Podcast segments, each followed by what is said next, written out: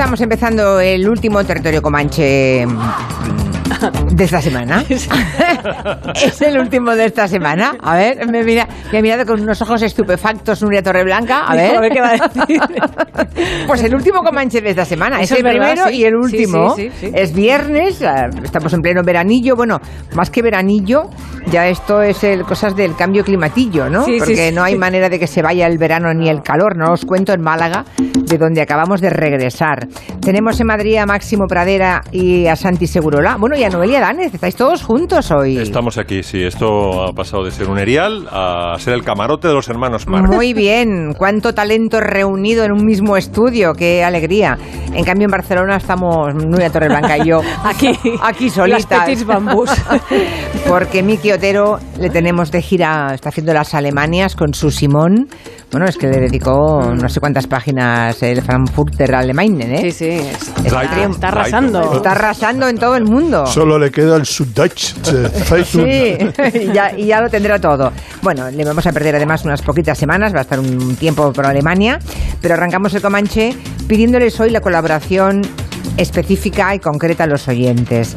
Hace un par de semanas, cuando hablamos de la muerte de Luis Fletcher, eh, ya saben, aquella enfermera Ratchet de Alguien voló sobre el nido del cuco, de pronto Santi Segurola dijo que la actriz le ponía. Se me escapó. Se le escapó que era uno de sus amores platónicos, ¿no? Que era un poco un crash de su juventud, que le ponía. Y entonces pensamos, hablemos de... Igual no, son, igual no es un guilty pleasure, ¿eh? igual no es nada culpable, igual estamos mm, dispuestos a confesar que estuvimos enamorados de niños o de adolescentes, de hombres o de mujeres que compartían, bueno, que, en fin, cuyo deseo compartíamos con millones de personas, o no, al- tenemos algún gusto más específico. Pero mm, vamos a hablar de eso. Actores, actrices, músicos, famosos, celebrities, incluso personajes de cómic, porque hay gente que se ha enamorado de un personaje de cómic, no sé, que nos cautivaron cuando éramos unas ternuras de personas, cuando teníamos 7, 8 años, 9, 10, 11, 12. Cuarenta. Amores platónicos. 21, 22. Ah, bueno, también a esa edad. Pero a esa edad, a esa edad ya, bueno. Que, que entre la música, por favor. Amor, Ay, ay, ay, ay. amor, amor. Pero ¿en qué lengua lo has puesto? ¿En qué lengua lo has puesto hoy? El único cantante que en vez de cantar las vocales canta las consonantes. Sí. Amor. Es maravilloso, es maravilloso. No digas nada de mi Julio. Mira, mira, mira. Nota el amor. Arrastrando. ahí. Bueno, un día tendrías que hablarnos, Máximo, tú que eres... mm, el- ¿Qué me interesa el tema? eh, tú que eres el, en fin, el que musicalmente tiene criterio, conocimientos y academia a la espalda, los trucos de los cantantes, pues eso que acabas de decir de Julio Iglesias, que no pronuncia es un las vocales, sino, y ahora acabas de hacer una manera de arrastrar también muy curiosa, ¿A ¿no? que sonaba igual? Sí, hace, hace sirenas y, hace- y canta sobre las consonantes. Yo soy el, la única, el único crooner que conozco que canta las consonantes. Seguramente Mm, Frank me Sinatra... falta el sí. amor. Sí. Seguramente Frank Sinatra tenía su truco y Madonna sí. debe tener el suyo, no todos, lo sé. todos, seguro que Yo sí. creo que estaría bien que un día te plantearas hacer eso. Los trucos que usan determinadas personas. Venga, pues lo hago para la semana que Celebrities, viene, si vale, vale, vale. Si lo encuentras, perfecto. Santi Segurola, Dígame. ya le toca a usted empezar a desnudarse en público. No sé cómo lo ves. Ah, o sea, no, ¿a, no ti te- quién te, a ver, ¿a ti quién te ponía cuando.? Así por, eh, por me lo- orden. sí, me lo tienes que contar. ¿Cuánto tiempo tenemos? Me lo tienes que contar. No, voy- por edades, por, por edades, edades, o por sea, edades. cuando tenía cinco años me gustaba fulanita. Cuando tenía Bueno, ocho, o sea, me lo tienes que hacer cronológicamente. Cinco era demasiado joven, pero ya con seis o siete yo leía Capitán Trueno y El Jabato. Y entonces estaba... A mí me gustaba más Sigrid. Ah, sabía Claudia. yo que a Máximo le gustaba Sigrid, pero A ti, mí, Claudia. a mí me gustaba Claudia. Claudia, Sigrid me parecía una sosa hierática escandinava y, y Claudia me parecía una mediterránea cuerpo entero. Esto Era un volcán. Era un volcán. Sí. Por aquí ya me están contando. Los oyentes hemos pedido que participen. Lo pueden hacer en, eh, a través de WhatsApp dejándonos su voz o a través de Twitter. De momento ya me han puesto una fotografía de Jamie Lee Curtis am, diciendo que esta además va subida en una moto y dice, esta sí que era una auténtica motomami. Bueno, Nada, sigue, sigue, Santi. Bueno, eh, inmediatamente después eh, en la televisión llegaron Los Vengadores. Con Patrick O'Neill como, como era el Mr. No recuerdo, Mr. Dread o algo por el estilo. Pero la. Que luego la- encontró su correlato en la televisión en Fernando Svars. Sí. Fernando Svars era igual que el señor de los Vengadores. Bueno, allí, claro, naturalmente me impresionó Diana Rigg. Diana Rigg vestida de motera con a todo trapo. Esta es la sintonía preciosa, qué maravilla. ¿Eh? Podíamos verla por la tarde. Yo creo Sí. que sería probablemente los jueves o alguna vez en verano, cuando ya no teníamos clase. Y desde luego Diana Rigg, que ha muerto recientemente, fue un fetiche. Un fetiche, pero de los favoritísimos. ¿Y no encuentras que en cuanto a sex appeal se refiere, guarda un parentesco con 99 de Superagente 86? Hombre, algo ahí, ¿no? Aunque no Qué mona era aquella chica, era monísima, sí. sí. No. Warren Beatty en Esplendor en la hierba, dice Susi. Eros Ramazzotti, dice Martís. Yo voy, yo voy diciendo nombres, ¿eh? De los sueños húmedos de los y las oyentes. ¿Qué más? Ramalazo, Julia. ¿Y quién más? ¿Y quién llegó luego a tu corazón, Santi? Bueno, llegaron prácticamente a la vez eh, una veterana, por decirlo de alguna manera, Sí. que eh, yo creo que está la música ahí. La música, la careta de entrada, las- en los créditos de Los Silenciadores, que era una película de Matt Helm, interpretada por Dean Martin, que era una parodia de... ¿Esta? Esta es. Y esta es una preciosidad. Pueden entrar en YouTube y verán a Cid Charis, que es impresionante. O sea, esta entrada en los créditos, porque se van sobreponiendo los créditos en los silenciadores, es verdaderamente apoteósica. ¿Y cómo la acaba?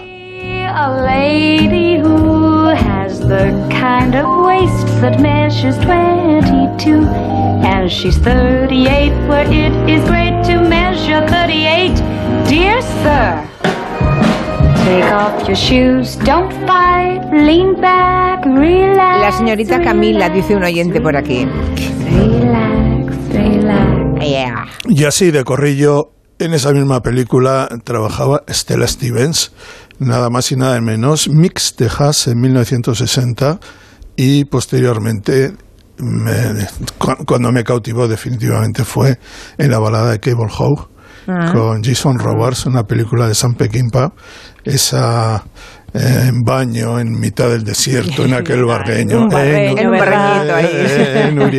Eh, eh. Ese barreño. ima- imaginaros 14 años y que de repente la gran Estela aparezca por allí. Fue algo maravilloso, igual que fue maravillosa una otra película del oeste, Los Profesionales de Richard Brooks con eh, Burt Lancaster, Robert Ryan y sobre todo Claudia Cardinale, que está tremenda.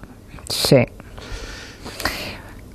¿Alguien, ya- ¿Alguien más se quiere No, confesar? luego A ver. ya- ya Nuria ya sabe que yo tenía cierta debilidad por los por, por los telefilms. A ver, cierta. Entonces, yo en los años 70 tuve esa, esa de- decadencia, vamos a llamar de- decadencia por todas estas series, Falcon Crest, eh, Eh. tal. Y entonces ahí mis pequeños mitos eran Connie Seleca, La de hotel. La de hotel. ¿La de hotel? Sí. Ah. sí, Analicia de Falcon Crest. Me gusta porque no eh, a Santi Segurola observen. Esto es un striptease de alguna forma. ¿Te gustan las mujeres potentes? Claro. Hombre, prefiero las que son potentes a las que Claro. no son potentes. Claro. Bueno, no, perdona. Pero hay, en todo lo- hay- en todo- hay señores a los que no le gustan, le gustan no, las mujeres pero- frágiles. No, no tiene por qué. No, me gusta que sean potentes en todos los sentidos. Sí, sí, sí. Y ya por último, Kaylen de eh, Hombre Rico, Hombre Pobre. No la recuerdo esta. No- Pues deberías. Vale, vale, la buscaré porque no me acuerdo, no me acuerdo. A mí Eh, me gustan incluso insolentes. Me gusta... ¿A ti de- quién te gustaba de pequeño? Bueno, de pequeño. Me ha gustado siempre en el cine Debra Winger porque era muy respondona. Sí. De hecho, mm, terminó no trabajando de lo respondona que era.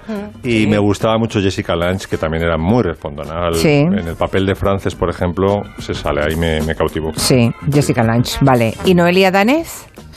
Pues, ¿Seis, siete añitos? uy, yo me gustaba Catherine seis- ¿A los seis o siete años te gustaba Catherine Sí. Hepburn? Vale. Yo recuerdo haber visto la fiera de mi niña con mi madre y decir, yo estoy enamorada de esa señora. Ya. Luego me, me confundía porque no sabía si es que estaba enamorado o quería ser como ella hasta que comprendí de adulta que son las dos cosas al Ya, mismo ya, ya, ya, tiempo. ya, ya, ya. No pasa y luego, nada, y luego de más mayor, Bueno, luego ya en la adolescencia me pasó durante un tiempo que me gustaban parejas.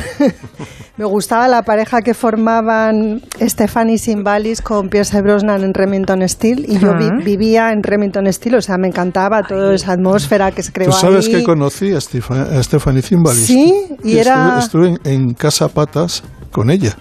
Tomando algo. No, no. Pues mira, Bailando, cantando. No, a través de, de vamos a llamar familiar. Mm. Ella había venido a España y estuvo allí, estuvimos cenando varios, varias personas y lo pasamos genial en Casapatas.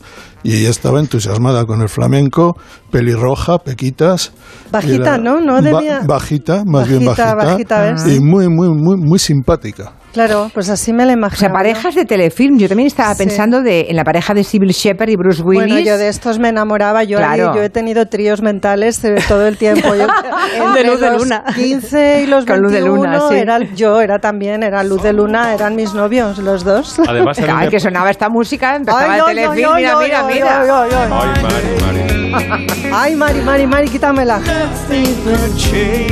¿Y tú, Julia? Ma- Yo, Chate Beret. O sea, te- es verdad. Dios. Yo era muy- pero qué cosa hablamos- más. No, no, pero yo era muy pequeñita, ¿eh? Y no me dejaban verlo porque lo ponían centro médico. Doctor lo ponían Gannon, el, doctor doctor. Cannon. Lo ponían recepción. el sábado muy tarde. Yo me obligaban a irme a la cama, pero cuando podía verle, Chate Beret era, vamos, estaba absolutamente colada por Chate Beret. Y me gustaba el Bruce Willis de Luz de Luna también. ¿Te gustaba más, te gustaba más con Marcus Welby, Marcus Welby al aparato? Sí. Marcus Welby no, pero James Brolin tampoco me parecía mal. Y el muy hijo, bien, muy Josh. bien. Yo, a mí Josh Brolin casi, fíjate que me inspira más cosas. Sí. ¿Quién? ¿James Brolin? Josh, el hijo, el hijo. El hijo, el El Ah, hijo. que también hace, se Sí. dedica al cine. Ah. Sí. Y tampoco está mal. No, Tampoco está no, mal. no, bueno, no. me- estoy hablando cuando yo tenía 12 años o 13 o 15. Bueno, el Chatebet era aún más pequeña. Fui un poco precoz en Claro. eso de enamorarme, tengo la sensación. Bruce Es- Willis está casi más bueno doblado por Ramón Langa que con su voz natural. Hombre, claro, es que con esa voz de Ramón. Langa cualquiera está bueno. Escuchen, está, escuchen. está pasando una época. La protagonista de Esplendor en la hierba la tuve en un póster durante todo mi tiempo de laboral. Fueron cuatro años. Natalie. Hola, buenos. Mi amor platónico de los 90 aproximadamente fue Patricia Conde. La conocí en el informal.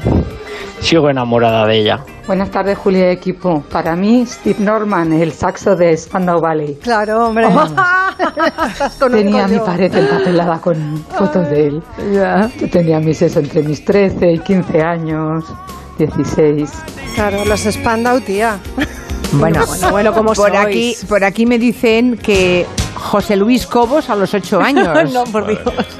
Bueno, oye, Angie Dickinson. Casi me voy a ir a Esa también, ¿eh? te- esa también tiene pinta de gustarle mucho a, A Santi Segurola. sí, ¿Eh? hay, una, Lo hay, sabía. hay una película de Angie Dickinson que me dejó flipado, era de la serie B. La mujer policía, sí, ¿eh? De Roger. Corman, sí. Pero hizo una película de serie B que se llama Big Bad Mama, Mm. Que estaba ya con el, con el corte de pelo, con eh, tipo una mujer policía y estaba tremenda. Era, Además es que Angie Dickinson es una cosa muy seria, ya desde eh, en Río Bravo, Río Bravo con John Wayne y Dean Martin precisamente. Y eran las mejores piernas de Hollywood en Por aquella aquí- época. Mm, Por aquí hay uno al que se pide MacGyver, que dice que era su amor platónico, que le gustaba mucho. Ay, MacGyver. Ringo Starr me volvía loca a los 12 años, dice Usía. Mm, Pero, ¿cómo es que os gusta la gente fea? A ver, yo no he hablado todavía, ¿eh? no, no. Ah, bueno, Yo tengo Dispara, a, a mi Robert De Niro de toda rubia. la vida, Sí. a mi Robert De Niro, que era la carpeta Sí. siempre eternamente forrada por Robert De Niro en El Padrino 2. Mm. Ahí estaba, pero tengo que decir, bueno, nombrar y confesar cosas quizá un poco más vergonzosas como William Catt, que era el protagonista de El gran héroe americano. Digo, no entiendo el ricito Ya. rubio, pero Bueno, yo a no- mí me hacía mucha gracia. Aún no se ha hablado de Camilo VI. Bueno, pero eso No, está A mí a los 10, lo 11 sabemos. años, a mí Camilo VI, vamos, eh, me parecía... Amenaza, Tenía un, amenaza. ca- de- un ca- eh, Fíjate, en aquella época hacían cancioneros. Yo no y sé si esto te beneficia, Julia. ¿eh? No, pero me da igual. Eh, pero tenía un cancionero en el que salía las letras de las canciones, claro, por eso es un cancionero, y salía él en pantalón y sin nada, torso desnudo. No tenía ningún sentido.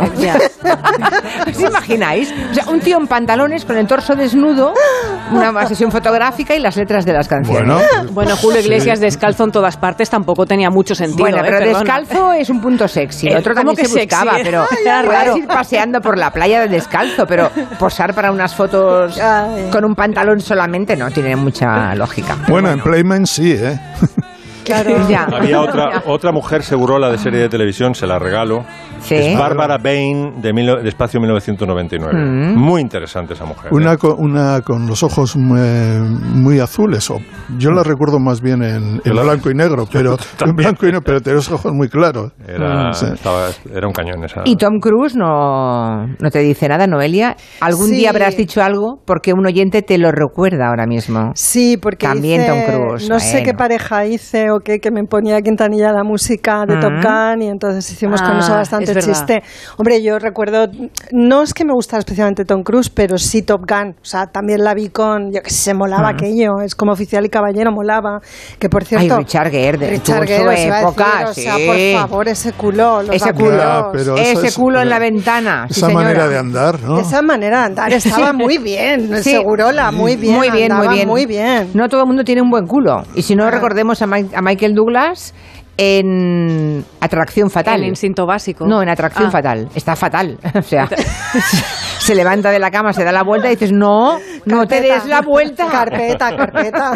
A ver, más cosas. Eh, Julia y compañeros, a mí de joven me ponía Phil Collins, lo siento, con 14, 15, 16 años. Yo creo que me ponía más su música, y no sé inglés, pero me encantaba la melodía que tenía. Mm. Luego después, pues los típicos de aquella época, el Leigh Garrett, el John Travolta, eh, mm, los guaperas, y luego después me casé con un señor eh, bajito y regordito, ¿qué vamos a hacer? Ya, ya. Pero me encantaba Phil Collins. Claro, Un besito, normal. saludos desde Salamanca. Hola, pues a mí cuando era joven, pues yo estuve enamorado de dos de las ángeles de Charlie, de las de las auténticas, Farrah Fawcett Mayors y Jacqueline Smith. En fin, estupendas.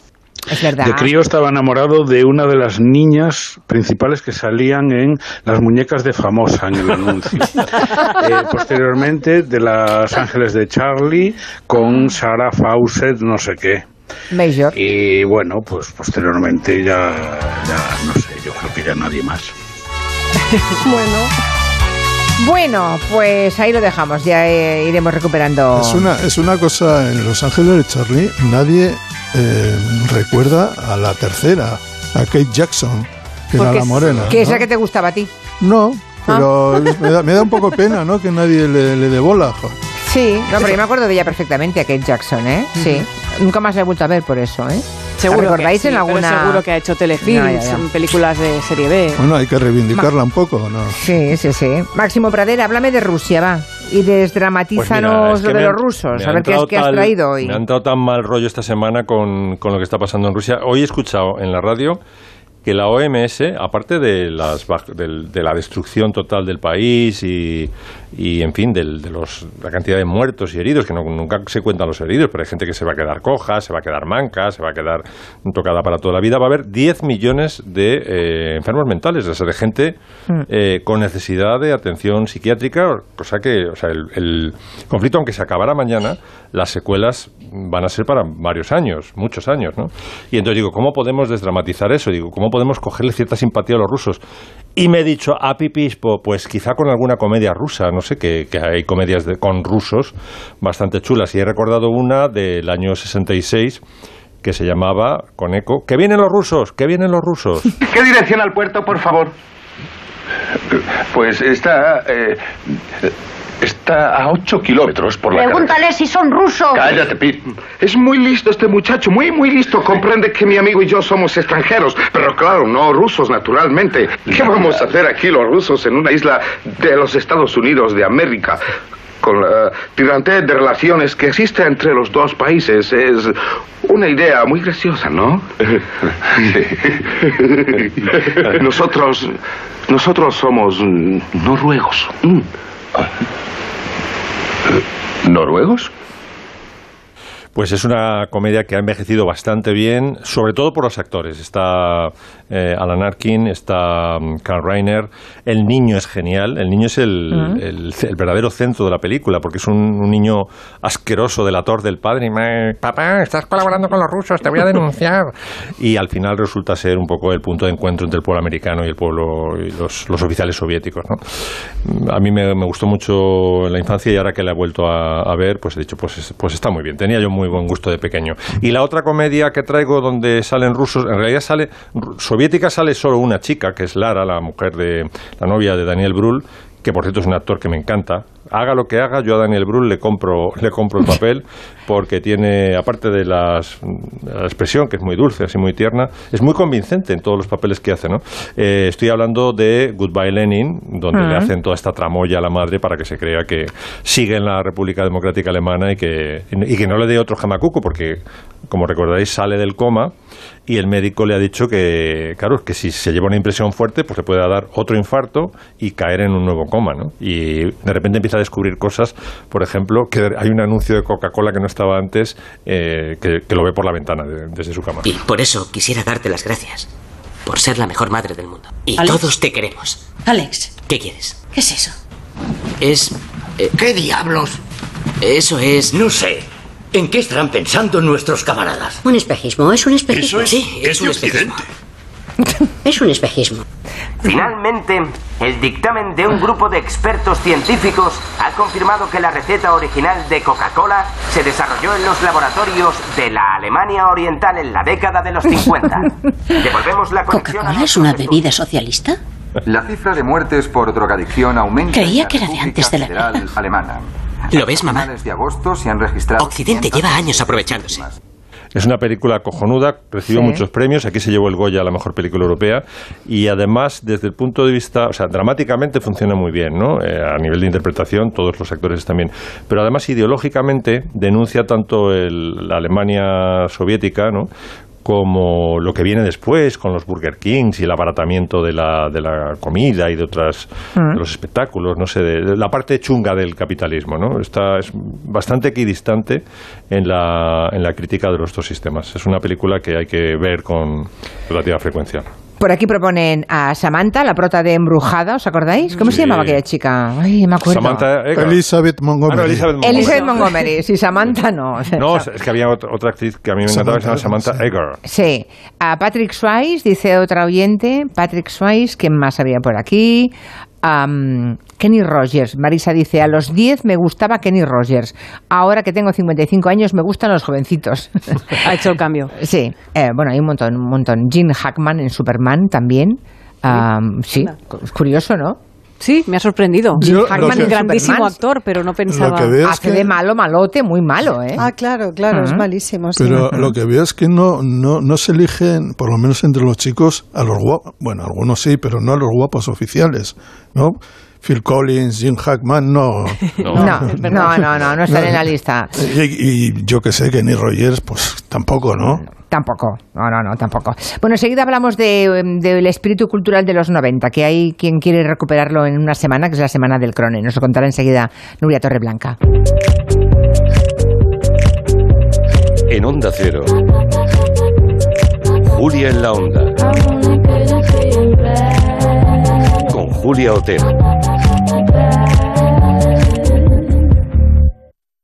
¿Quieres ahorrar con los superchollos diarios de Carrefour?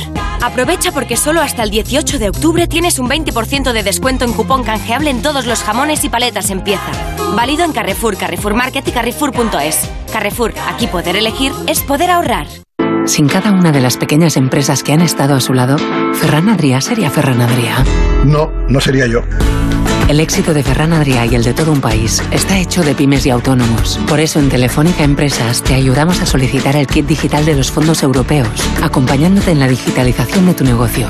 Infórmate en fondoseuropeos.telefónica.es o en el 900 500 350.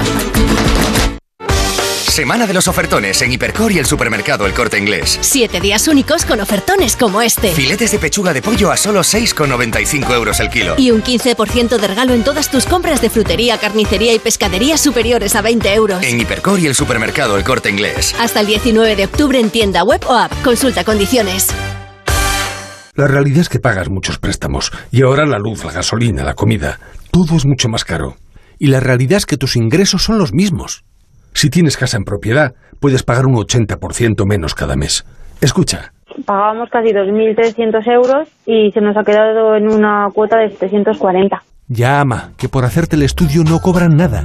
900 900 880. 900 900 880. Agencia negociadora. Te cambiará la vida. Grupo Reacciona. En CEPSA estamos contigo. Por eso te damos descuentos en cada repostaje, sin límite de litros, pagues como pagues y sin descargarte ninguna app. 25 céntimos por litro para todos y 30 céntimos con porque tú vuelves. Incluye la bonificación del gobierno. Infórmate en cepsa.es y en las estaciones de servicio CEPSA.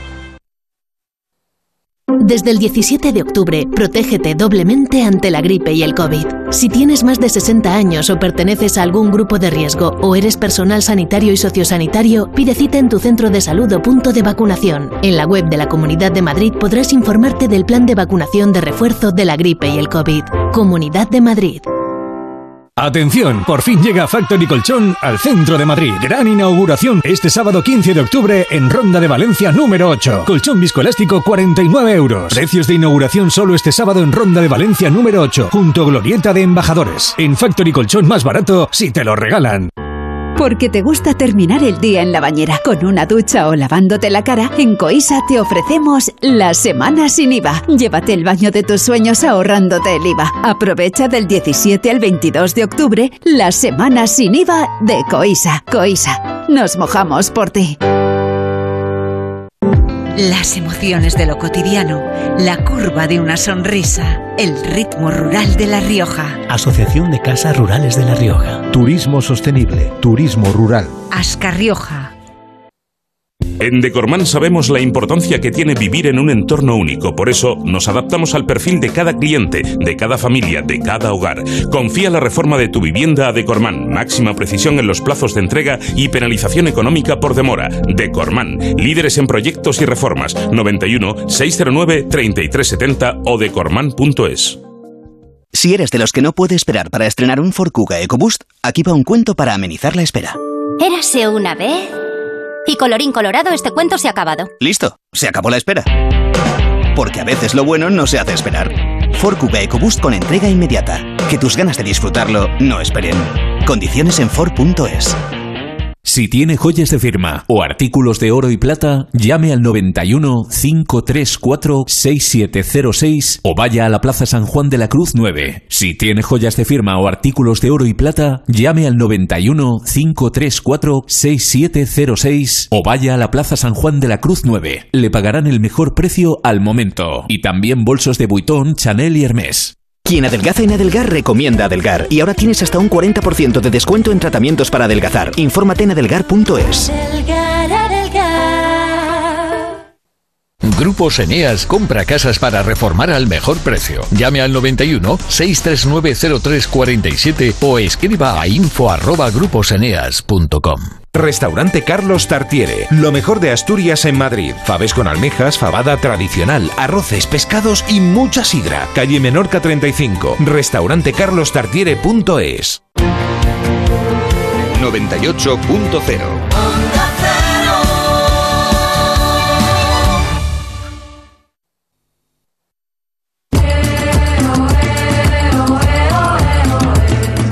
Curiosamente, a finales de los 70 salió un álbum de cromos que se llamaban Resultones. Eh, por esa época yo tendría 9, 10 años. Y, y los cromos, pues evidentemente los comprábamos las niñas de esa edad. Pero los resultones eran todo hombres maduritos. Eran Paul Newman, Robert Redford, Michael Landon. Quizá el más joven era Leif Garrett, pero eran todos personajes ya un poco maduritos. Yo de quien estaba enamoradísima, enamoradísima cuando era una niña, de Alain Delon. Me parecía el hombre más guapo del mundo. Y luego ya además mayorcita, Jeremy Irons. Por favor, por favor, no nos olvidemos de Robert Redford. Por favor. Pues yo a mí particularmente, mm, en vez de tantas actrices, me ha gustado siempre mucho la cantante de Blondie, Deborah Harry. La he encontrado impresionante.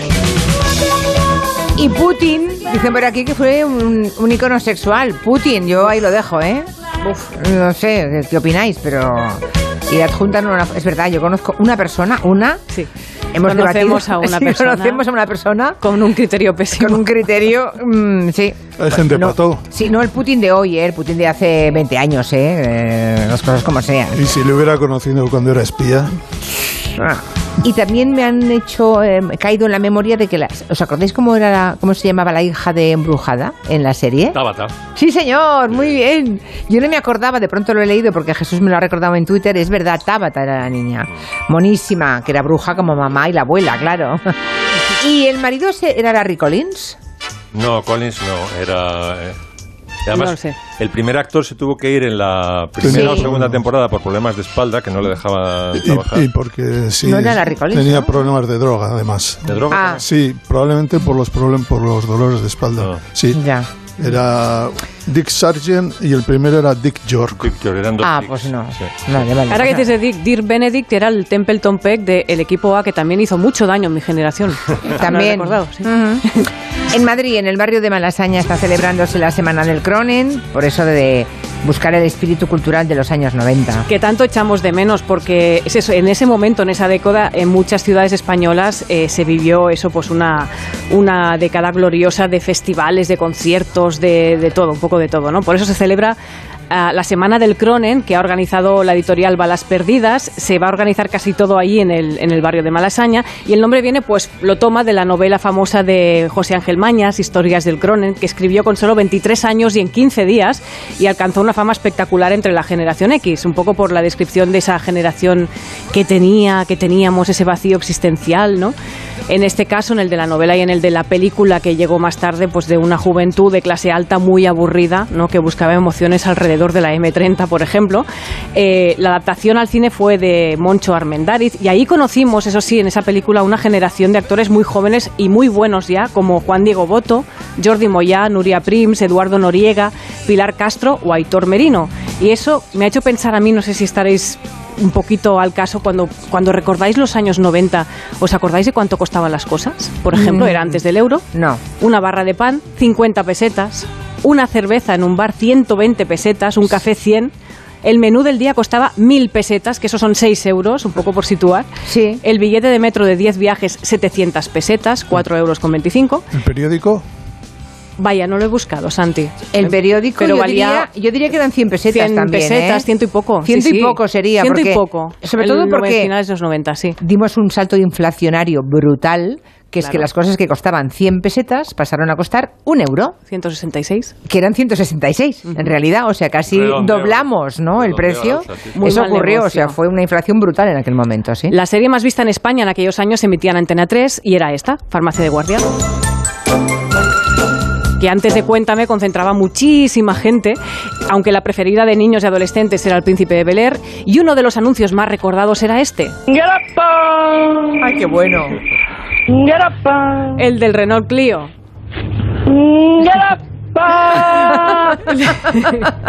¡Qué buen anuncio! Era buenísimo, buenísimo. ¡Qué bueno, sí señora! Las pelis más taquilleras de la década estaban, por ejemplo, Seven, Titánico, Instinto Básico, del que hablábamos antes, o alguno de los bestsellers de la época Harry Potter y la Piedra Filosofal, y en los programas de tele dedicados a los jóvenes era casi obligatorio tener a este invitado. ¿Estáis preparados? ¡Uno! ¡Dos! ¿Quién tres. es? ¡Éxtasis! ¡Ah! ¡Madre mía! ¡Chimo Bayo! Bueno... y los discos de la década, bueno, pues a destacar el Out of Time de Rem o el giro de guion que pegó Madonna entre los muchísimos discos de esa década que fueron importantes. ¿eh? En el 98 llegó Madonna y dijo voy a renovar esto que está un poco aburrido. Se juntó con un productor, con William Orbit, e hizo esto.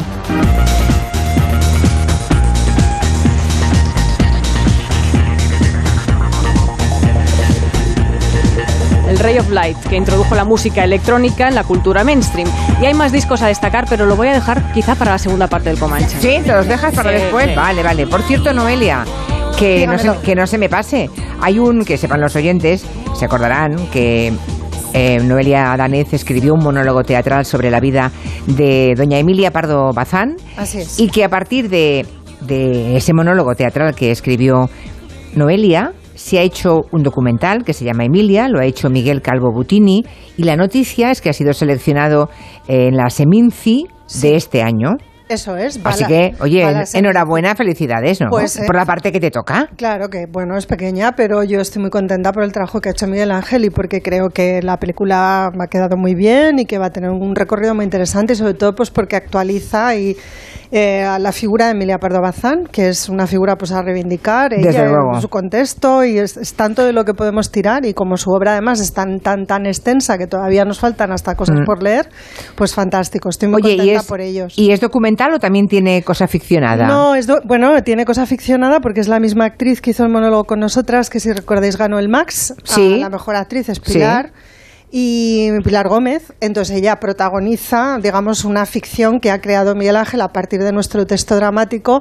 Y bueno, es muy, es muy bonita la recreación también teatral que hace Miguel Ángel eh, de, de la obra. Es, yo creo que va a gustar mucho y a ver si va a los Goya, ya que está enfilada en la Seminci, pues un poco ahora Sí, la idea seguro. es que llegue A hasta ver, ahí. ojalá, ojalá, sí. se lo deseamos muchísimo. Sí, porque la promoción que dan los festivales importantes para una es. película y para... Claro. Es, es muy importante, desde luego. Claro que sí. Bueno, oye, ¿qué, qué serie nos recomiendas? Ay, pues una Esta serie, semana. Pues muy divertida y además es una serie que termina hoy, o sea que me voy a, me voy a ir corriendo a casa en cuanto terminemos aquí a ver el último capítulo porque creo que se está emitiendo justo en este momento. Es una serie de Apple TV, se llama Hermanas hasta la muerte, en inglés Bad Sisters, y está basada a su vez en una serie eh, belga pues eh, de 2012 que se tituló Clan. Es una cosa parecida a Big Little Lies, que yo sé que es una serie muy vista, pero a mí esta me gusta bastante más. Me parece mucho más simpática, tiene mucha más atmósfera y no es tan cursi. Son todas eh, actrices irlandesas, eh, salvo una de ellas, creo, son cinco hermanas. Una de las hermanas es inglesa, las demás son todas irlandesas y la serie la ha eh, bueno, escrito prácticamente íntegra una de las actrices, que es la que hace el papel de hermana mayor, que es una señora, perdón, estupenda, que se llama Sharon Horgan y que ya hizo también otra serie que a mí me gustó mucho, que se titula Catástrofe, que tiene tres temporadas y es igual comedia negra, porque esta mujer se ha especializado En la comedia negra, en eso la me comedia gusta. es que me encanta, es una especie de género pequeño que me parece delicioso. Entonces estas son, eh, como os digo, cinco hermanas, una de las cuales está casada con un señor ultramontano muy conservador, irlandés, eh, un señor que es pro vida.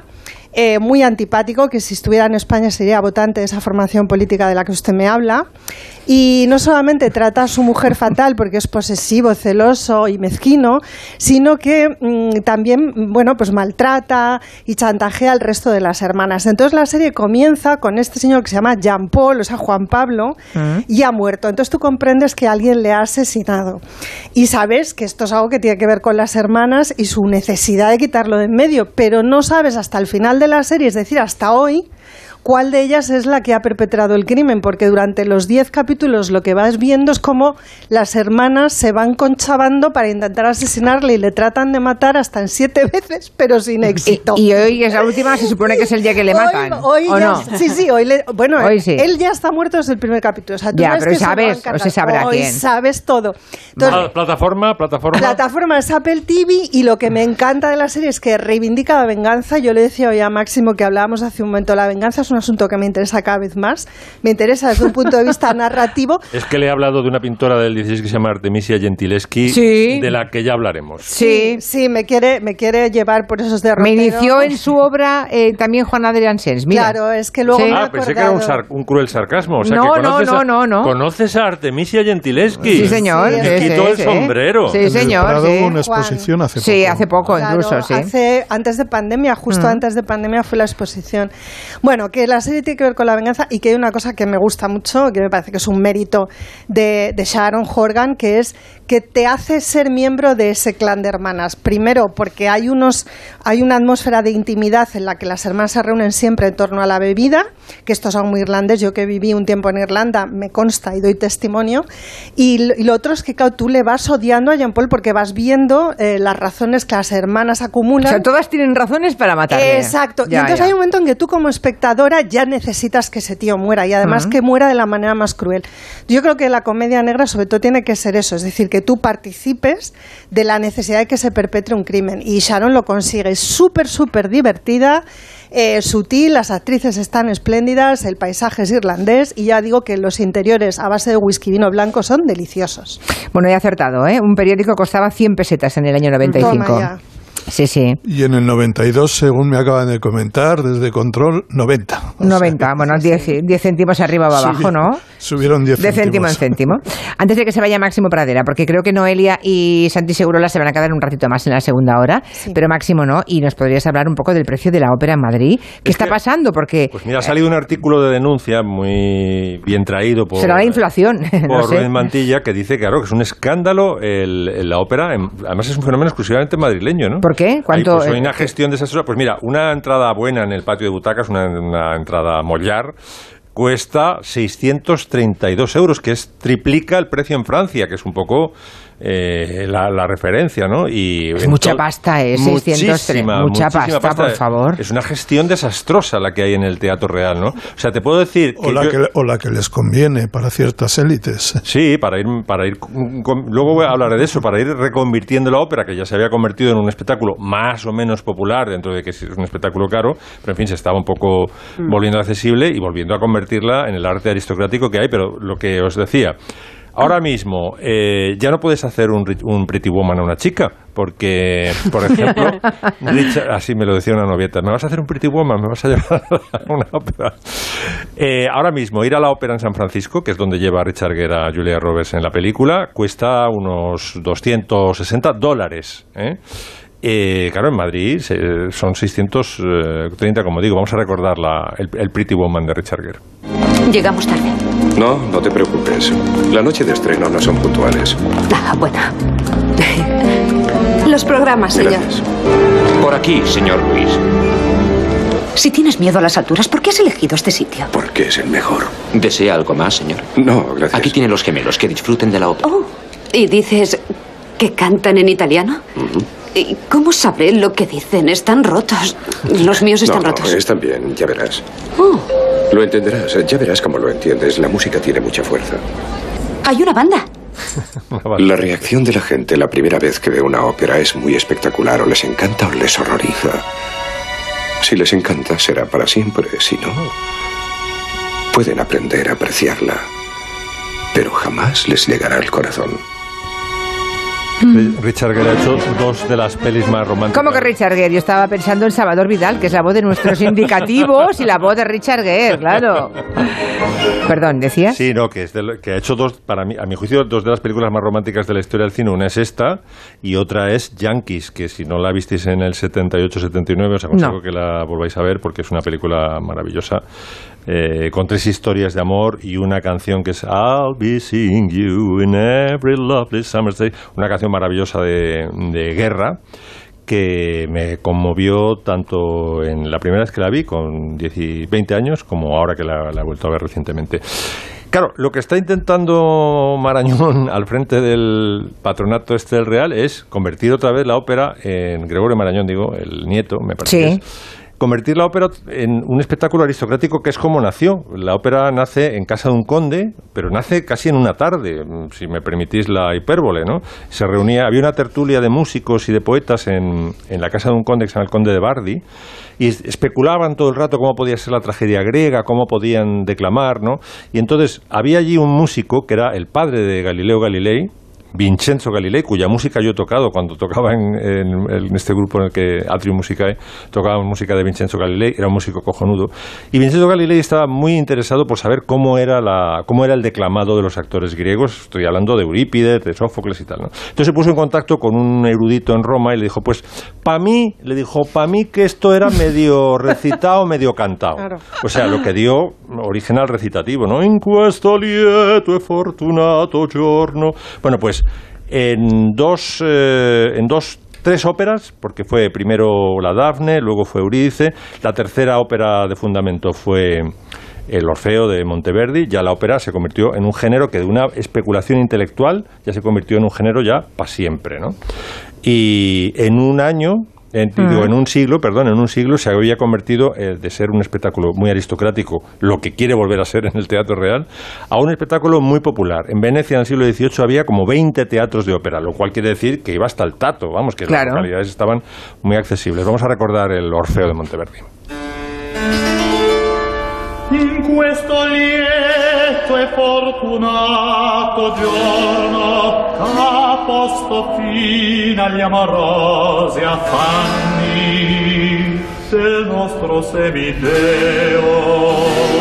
Cantiam pastori inciso adiacenti. Dice Gustavo en Twitter que mucha gente nunca sabrá si le gusta o no la ópera porque es inaccesible con esos precios. Es inaccesible, sí. sí. Además, cuando dice, no, es que también puedes ir a, a localidades de baja visibilidad. No, perdona, yo he estado en, alguna vez en una de esas y es nula visibilidad. Te sientes humillado ahí mm, entre dos columnas, pero es que para eso es preferible vértelas en, en cine o en, o en, tu casa, ¿no? que hay muchas óperas en las plataformas. Es que buena parte de la música que veía el pueblo, digamos, ¿eh? Eh, eh, no precisamente las clases nobles o las élites, mm, en los últimos tres o cuatro siglos, hoy nos parecería, hoy, hoy es considerada música culta. Sí.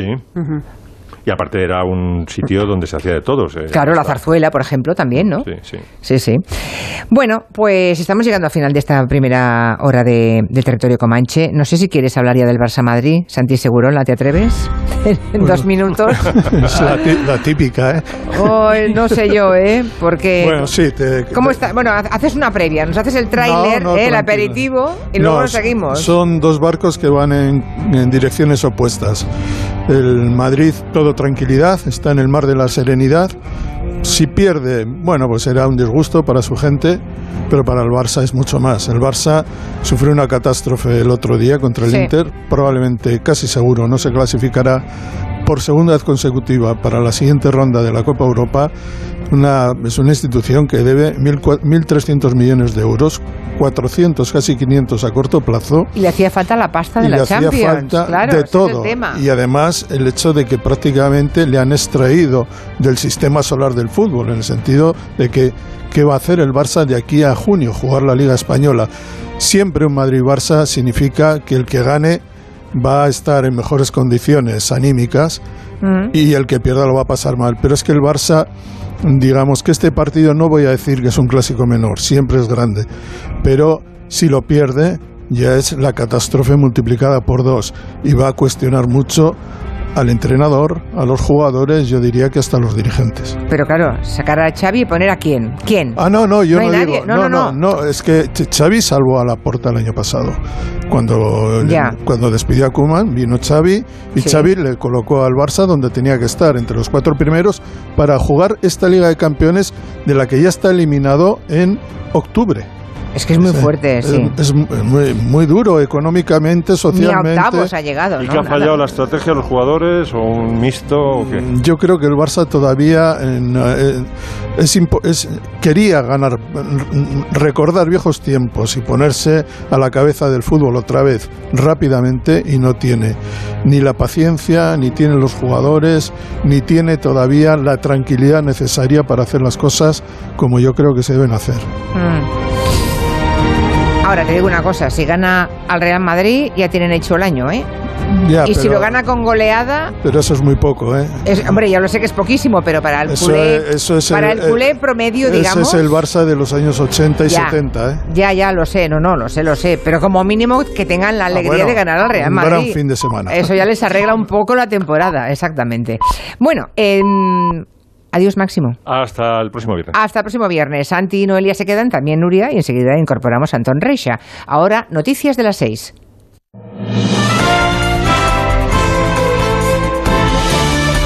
Noticias en Onda Cero. Buenas tardes. Nueva rectificación de la primera ministra británica Liz Truss, que ha forzado la destitución de su ministro de Finanzas en un gesto para apaciguar a los mercados británicos, pero también a su partido, mientras están creciendo las especulaciones sobre maniobras internas para presentar una nueva candidatura y así reemplazarla. Además de sustituir al responsable de las finanzas, Liz Truss ha rectificado su polémico plan fiscal y ha anunciado ahora que se subirá el impuesto a sociedades. I am determined deliver Estoy decidida a cumplir con lo que me propuse cuando hice campaña para ser líder del partido. Necesitamos tener una economía con un crecimiento elevado, pero debemos reconocer que enfrentamos problemas muy difíciles como país. Y por esa razón he tomado estas decisiones hoy de acuerdo al interés nacional para restaurar la estabilidad económica. Vamos ahora hasta los Estados Unidos, donde el expresidente Donald Trump ha respondido al comité de la Cámara de Representantes que lo ha llamado a declarar por el intento de asalto al Capitolio. Dice Trump que esa comisión investigadora no es más que una estafa. Corresponsal en Nueva York, Agustín Alcalá. En una carta que ha enviado al comité especial que ha investigado el asalto al Capitolio del 6 de enero del 2021, Donald Trump, sin nombrar la citación como principal instigador de la insurrección que ha recibido, acusa a los miembros del comité de gastarse cientos de millones de dólares en no investigar la principal razón del enfado de los norteamericanos el fraude ocurrido, según él, en las elecciones presidenciales del 2020 que ganó Joe Biden. Trump señala en su carta que los asaltantes del Congreso actuaron como ciudadanos estadounidenses preocupados que protestaban contra el fraude cometido en los comicios presidenciales. Con un tono provocador y osco, el expresidente vuelve a reclamar falsamente que le robaron la presidencia, que ganó las elecciones y presume de que el mitin a las afueras del Capitolio en el que urgió a sus huestes que demostraran su enfado fue el mayor que se ha visto en la capital norteamericana en la historia. La Bolsa Española ha cerrado la sesión de este viernes a las puertas de los 7.400 puntos, tras anotarse una subida del 0,46, impulsada sobre todo por las alzas en Wall Street. Pese a todo, termina la semana con pérdidas, se deja un 0,72%. Caridad García. Sí, la Bolsa Española ha ido moderando los avances a lo largo de toda la jornada, pero logra romper la racha, la racha en negativo y cierra en los 7.382 enteros. En la parte alta de la tabla, Naturgy, que se anota un 4,2%, seguida de Endesa, que sube un 3,85% y de eléctrica, que se anota casi un 3. El mayor correctivo en el día de hoy lo firma Fluidra, que se deja más de un 4% hoy en bolsa. En el mercado de renta fija, los intereses de la deuda cotizan hoy a la baja y lo mismo sucede en el mercado de materias primas con el petróleo, que baja más de un 2% este viernes. El barril de Brent se vende a cierre de mercado en los 92 dólares y medio. El Boletín Oficial del Estado ha publicado el calendario laboral de 2023. En total, 12 festivos, nueve de ellos comunes a todas las autonomías y el resto a elección de cada uno de los territorios. Jessica de Jesús. Cada comunidad incluye tres más a esos nueve comunes y cada ayuntamiento podrá añadir dos más. Por ejemplo, el Año Nuevo, el 1 de enero de 2023, que cae en domingo, se convierte en fiesta sustituible. Solo Andalucía, Aragón, Asturias, Castilla y León y Murcia han decidido trasladarla al lunes 2 de enero. Igual que el 6 de enero con la Epifanía del Señor. Es el primer festivo oficial del año, aunque las comunidades podrán sustituirlo o cambiarlo por otro autonómico. Así, los ocho festivos nacionales no sustituibles restantes son el 7 de abril, Viernes Santo, el lunes 1 de mayo por el Día del Trabajo, el martes 15 de agosto la Asunción de la Virgen, el jueves 12 de octubre con la Fiesta Nacional, el miércoles 1 de noviembre con el Día de Todos los Santos, el miércoles 6 de diciembre por el Día de la Constitución, el viernes 8 de diciembre la Inmaculada Concepción y la Navidad el lunes 25 de diciembre de 2023. Y a todo esto sumamos la pregunta que hoy les hacemos en nuestra página web onda0.es. ¿Está defendiendo el gobierno adecuadamente la españolidad de Ceuta y Melilla? Pues cree que no, una gran mayoría, el 91% de las personas que han participado en esta encuesta opina que sí lo hace el 9% restante. Y la información del deporte, David Camps. El derby madrileño Rayo Vallecano Getafe abre la novena jornada de liga en primera división, cuyo plato fuerte será el domingo a las 4 y cuarto Real Madrid-Barcelona. El portero belga del Madrid, Courtois, sigue sin entrenar y mañana decidirá si puede participar en el clásico, al que sí llegarán otros dos jugadores con problemas físicos. Rudiger en el equipo blanco, quien portará una máscara protectora tras los 20 puntos de sutura en su párpado izquierdo, y Cundé en el Barça, superada la lesión en su muslo izquierdo. El presidente del Barcelona, Jean Laporta, defiende a Piqué y Busquets. Si arriban a ser capitanes es porque... Si llegan a ser capitanes es porque le han dado mucho al Barça y han defendido sus colores, han llevado la camiseta del Barça y la están llevando haciendo lo mejor que pueden. Todo el mundo es soberano para hacer lo que crea conveniente, pero a mí me merecen todo el respeto y toda la admiración por lo que han representado y representan en el Barça, así que estoy a su lado apoyándoles. Es correcta. La Real Sociedad anuncia la renovación de Zubimendi hasta el año 2027 y en la Euroliga de baloncesto, segunda jornada, el Vasconia recibe al Partizan serbio y el Valencia a las Bell Villerben francés. Volvemos con más noticias a las 7 de la tarde, las 6 en Canarias, en La Brújula con Rafa La Torre. Como el perro y el gato. Amor por los animales. Que sigamos intentando dentro de las posibilidades ayudar a los animales que tienen que vivir en su entorno, del que parten. Dejemos la vida salvaje tranquila. El mundo animal y sus curiosidades. La foca no tiene ni orejas ni bigotes largos. No, y el león sí. El león marino sí. Pues son principalmente vegetarianos, aunque también hay veces que les da por comernos insectos y pequeñas presas. Como el perro y el gato. Con Carlos Rodríguez. Sábados a las 3 de la tarde. Domingos a las 2 y media. Y siempre que quieras, en la app y en la web de Onda Cero. Patrocinado por Menforsan. Los especialistas en cuidados, higiene y cosmética natural para las mascotas. Te mereces esta radio. Onda Cero. Tu radio. Si eres de los que no puede esperar para estrenar un Ford Kuga EcoBoost, aquí va un cuento para amenizar la espera. Érase una vez. Y colorín colorado, este cuento se ha acabado. Listo, se acabó la espera. Porque a veces lo bueno no se hace esperar. Ford Kuga EcoBoost con entrega inmediata. Que tus ganas de disfrutarlo no esperen. Condiciones en Ford.es. La salud es indispensable en nuestras vidas. Una buena salud bucal se refleja en la salud general. Por eso el primer paso es la prevención con Vitis, porque tu boca es única. Protege y cuídala con la gama de cepillos, pastas y colutorios con CPC de Vitis, que se adapte mejor a tus necesidades. De venta en farmacias y para farmacias. Vitis, más que una boca, es salud. Para que entiendas la actualidad, con expertos, sin prisas, en directo. La Sexta Explica, presentado por José Yélamo. Mañana a las 10 menos cuarto de la noche, estreno en La Sexta. Más de la mitad de los estudiantes de bachillerato no saben a qué van a dedicarse en el futuro y cuando necesitan ayuda no saben a quién preguntar. Por eso, en Onda Cero y de la mano de la Universidad Europea, os queremos hablar de Buscando Vocaciones, una iniciativa donde los grandes profesionales nos cuentan por qué les apasiona su trabajo. Entra ahora en buscandovocaciones.com y descubre cuál puede ser el primer paso de tu carrera. Buscando Vocaciones, un proyecto de la Universidad Europea y A3 Media Radio. Atención, solo cuatro días, super tecnoprecios en el corte inglés. La mejor oportunidad de llevarte lo último con un 15% y las ventajas de los tecnoprecios. Televisores, lavadoras, tablets, ordenadores, móviles, aspiradoras. Super tecnoprecios. Con entregas incluso en dos horas. Super tecnoprecios. 15% en electrónica y electrodomésticos. Solo hasta el domingo 16 en tienda web y app del corte inglés. ¿Quieres meter un gol con tu pareja? Energisil, vigor, gor, gor, gor, gor, gor, gor. Energía masculina, Energisil, vigor. Hay días en la vida que son únicos. Tu cumpleaños, tu boda, tu graduación, el nacimiento de tus hijos, el día que te compraste tu primer Renault. ¿Mi primer Renault? Claro, del 17 al 22 de octubre aprovecha los días únicos de Renault y llévate tu Renault nuevo con las mejores condiciones y sin pagar cuotas hasta el año que viene. Aprovechalos. Descúbrelo en la red Renault de la Comunidad de Madrid. El corazón de tu empresa son tus empleados. En Vitas tendrán acceso preferente en toda nuestra red de hospitales y centros médicos. Ellos reducirán sus tiempos de espera y tú ahorrarás en el coste del absentismo. Porque cuidar de tus empleados es cuidar de tu empresa. Visita empresas.vitas.es. Vitas, vivir para cuidarte. Uy, he tenido una pesadilla. He soñado que me ponía dieta. Menos mal que con Factory Colchón descanso como un rey. Porque Factory Colchón ya está abierto en el centro de Madrid. Ven a la calle Bravo Murillo 300 y un colchón Visco por solo 49 euros. ¿Qué? Vamos a Factory Colchón y nos hacemos unos colchones. Onda Cero, Madrid. Restaurante Asfontes. Auténticos productos gallegos. Carnes, pescados, mariscos, caldo gallego, empanada, lacón y una amplia carta de vinos. Salones ideales para celebraciones y también terraza. Con el excelente trato de siempre. Asfontes. En General Laci 10 cerca de Atocha. Y ahora también en la calle Áncora 32. asfontes.com.es. En Murprotec creemos que ahora es el mejor momento para invertir en un espacio sano y seguro, libre de humedades y con calidad del aire. Nuestros valores, confianza y seguridad, cercanía y profesionalidad. Orgullosos de ser madrileños. Estamos aquí con ayudas directas en apoyo a los hogares y empresas. Avanzar juntos nos hace únicos.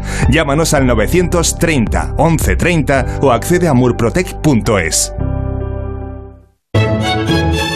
El Teatro Amaya y l'Ópera Amore presentan la primera temporada lírica de zarzuela y ópera con seis títulos emblemáticos. La Gran Vía, La Corte de Faraón, La Revoltosa, Gigantes y Cabezudos, La Verbena de la Paloma y Rigoletto. Funciones del 20 de octubre al 27 de noviembre. Venta de entradas en teatroamaya.com. Los mejores colchones en las tiendas Omnium, Flex, Tempur, Vultex, Picolina hasta el 50%. 15 tiendas Omnium en Madrid. Encuentra la tuya en la tienda omnium.es. Harmos Clinic te trae los mejores cirujanos capilares de Europa para que descubras la técnica quirúrgica más avanzada. Conoce lo último en restauración metabólica previa y terapia de recuperación folicular post-injerto. Harmos Clinic. Confía tu injerto capilar a los mejores. Notarás la diferencia. Consulta tu caso en el 91 737 1900 y en harmosclinic.com. 98.0 Madrid.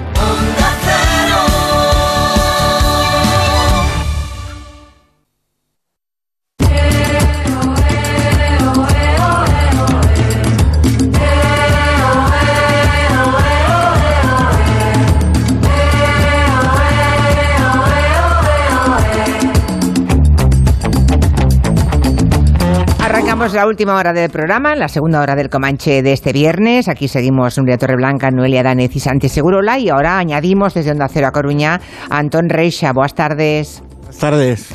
Bueno, los que se incorporen ahora entre los oyentes, que sepan que la primera hora hemos hablado y mucho de mitos eróticos o de sueños húmedos, de la primera niñez o la primera adolescencia, y que los oyentes siguen enviando nombres, ¿no? De la gente que... mm, ¿Tú, tú quién dirías, Antón Reixa? ¿Tú que eres el nuevo? El nuevo de la hora, quiero decir. Sueños húmedos. Bueno, que, eh, cuando eras niño, ¿de quién te enamoraste cuando eras pequeño? Yo ¿De qué, cuando de qué estaba- actriz? ¿De qué cantante? Bueno, por supuesto enamorado de mi madre y de Sofía. Loren. y de Sofía Loren. Claro, claro, claro. No, Luego pasé por Concha Velasco, pero me, me Sí. dio un poco de... No sé. no. Mm. Bueno, Pero yo bueno, me- son, son fases. Mm. Yo me acuerdo que una vez me confesó Jordi Pujol que estaba muy enamorado de Carmen Sevilla.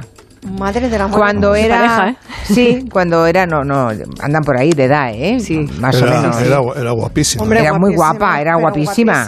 Mucho, mucho. No, es, lo que es perturbador es la idea de Jordi Puyol enamorado. Claro. O sea, eso Eso es lo que no suena bien. Ese es el problema. Bueno, pues sí, sí, recuerdo. Y luego se lo pregunté a Carmen Sevilla y también se quedó así como... pobre. Sí, fue divertido. ¿Sabía Carmen- usted, Carmen, que estaba enamorada? Bueno, pero no os acordáis, pero Carmen Sevilla formó parte de los sueños eróticos de mucha gente. Yo Oh, claro. por una, por una cuestión de trabajo, este, he visto, bueno, porque me gustaba, la película Beatriz de Gonzalo Suárez. Beatriz es una adaptación de Valle Inclán, ¿Mm? pero era en la época del destape, en el 76. Y aparece Carmen Sevilla en una Galicia rural con una historia muy de Valle Inclán. Y aparece junto a Nadiuska, o sea que Nadiuska, y que eso todo el mundo da por, por, por establecido que Nadiuska fue un mito erótico. Nadie la ha mencionado, sin embargo, entre los Sí, oyentes. pero Nadiuska y Carmen Sevilla aparecían en el mismo reparto. La verdad es que es buena actriz, eh, Carmen Sevilla. El papel menos recatado era el de Nadiuska, pero bueno, Claro. eh, no le quedaba muy atrás eh, Carmen Sevilla. Ya, Está ya, ya. guapísima y magnífica actriz. Bueno, pues dejamos el tema de los mitos eróticos de nuestra primera adolescencia, incluso infancia en algún caso, y pasemos a hablar de los bigotes. Yo le pregunto a los oyentes, ¿son ustedes partidarios del bigote? Mira qué canción, mira qué canción. Mi bigote, los salvajes. Hasta Tila lo llevo. O sea, la canción se llama Mi bigote y la cantan También lo llevo yo. y lo cantan los salvajes. ¿Alguna vez has llevado bigote, Antón, tú? Sí, yo de Bigote, bigote, sí. ¿Y Yo tú, de Santi? todo. Yo no. Tú nunca, vale. Ni yo barba, ta- ni barba tampoco, no. Ni barba ni bigote, qué bien. ¿Por? No, que- porque a mí me gustan los hombres recién afeitados. ¿Qué le vamos a hacer? Ah, Sí. yo no soy tu hombre, yo no soy tu hombre. Sí, sí, sí. Eh, bueno, yo como todos sabéis vengo al Comanche a resolver problemas Sí. personales. Y no me puedo creer que vayas a decir que está de moda otra vez el bigote. Sí, sí, sí. Anda. Aparte, mira, yo he llegado por un camino confuso. Eh, he hecho la estupidez de los últimos años de dejarme barba, pero sin bigote. Yo tengo una, una fijación que es que no me acostumbro a que los seres humanos somos asimétricos. Entonces, eh, soy muy, muy vulnerable a la simetría de- del rostro. Entonces necesito tener algo en la cara para que disimule eso. Entonces, los últimos años, ya digo, se me dio por llevar una barba como aquel capitán de Moby Dick sin bigote, lo cual me obliga a otra estupidez, que es una labor de jardinería de afeitarme solo el bigote. Yo, pues, entonces me decía, pues soy un memo, coño, ¿cómo, cómo he llegado yo a esta conclusión? Si a lo mejor me podía dejar el bigote. Es una de las decisiones que tengo entre manos. Bueno, ¿por qué está de moda el bigote? Las modas son irracionales, pero eh, los- yo creo que en el último año está. Es decir, hay siempre hay pre- eh, preceptores, ¿no? Yo creo que en, en este caso ha sido importante Zetangana, que aparece en el madrileño con, con bigote. o ¿Va, ¿Lleva bigote Bieber. ahora? ¿Zetangana? Ah. Sí, sí, apareció con la presentación. Toda la promoción de, Mm. del madrileño la hizo con bigote. O Justin Bieber, que también se la ha visto mucho con, con bigote. Hay otros que dicen que es lo que queda de la cultura hipster, que se fue, se fue consumiendo y solo quedó el bigote. Pero... Se han ido afeitando trozos de cara y se han quedado ahí, ¿no? Y luego hay una explicación muy curiosa que lo achacan a la pandemia. En la pandemia es cierto que los hombres, eh, los varones, disponíamos de un tiempo que habitualmente por complejo no usamos para vernos en el espejo, ¿no? Y además de vernos en el espejo, no tener tiempo libre, sobre todo para hacer pruebas y no verte enfrentado inmediatamente a tu entorno. Entonces, que, que los varones empezamos a jugar delante del espejo y a hacer pruebas y que algunos llegó, algunos llegaron a la conclusión de que el bigote les sentaba bien. Bueno, el problema del bigote es que tiene un estigma, obviamente. Tiene un estigma normalmente es símbolo de lo autoritario, Franco, Hitler, Mussolini, o paradójicamente también es símbolo de lo gay. Mm, Estuvo muy vinculado a lo gay. Un tiempo, sí, que- sí, sí.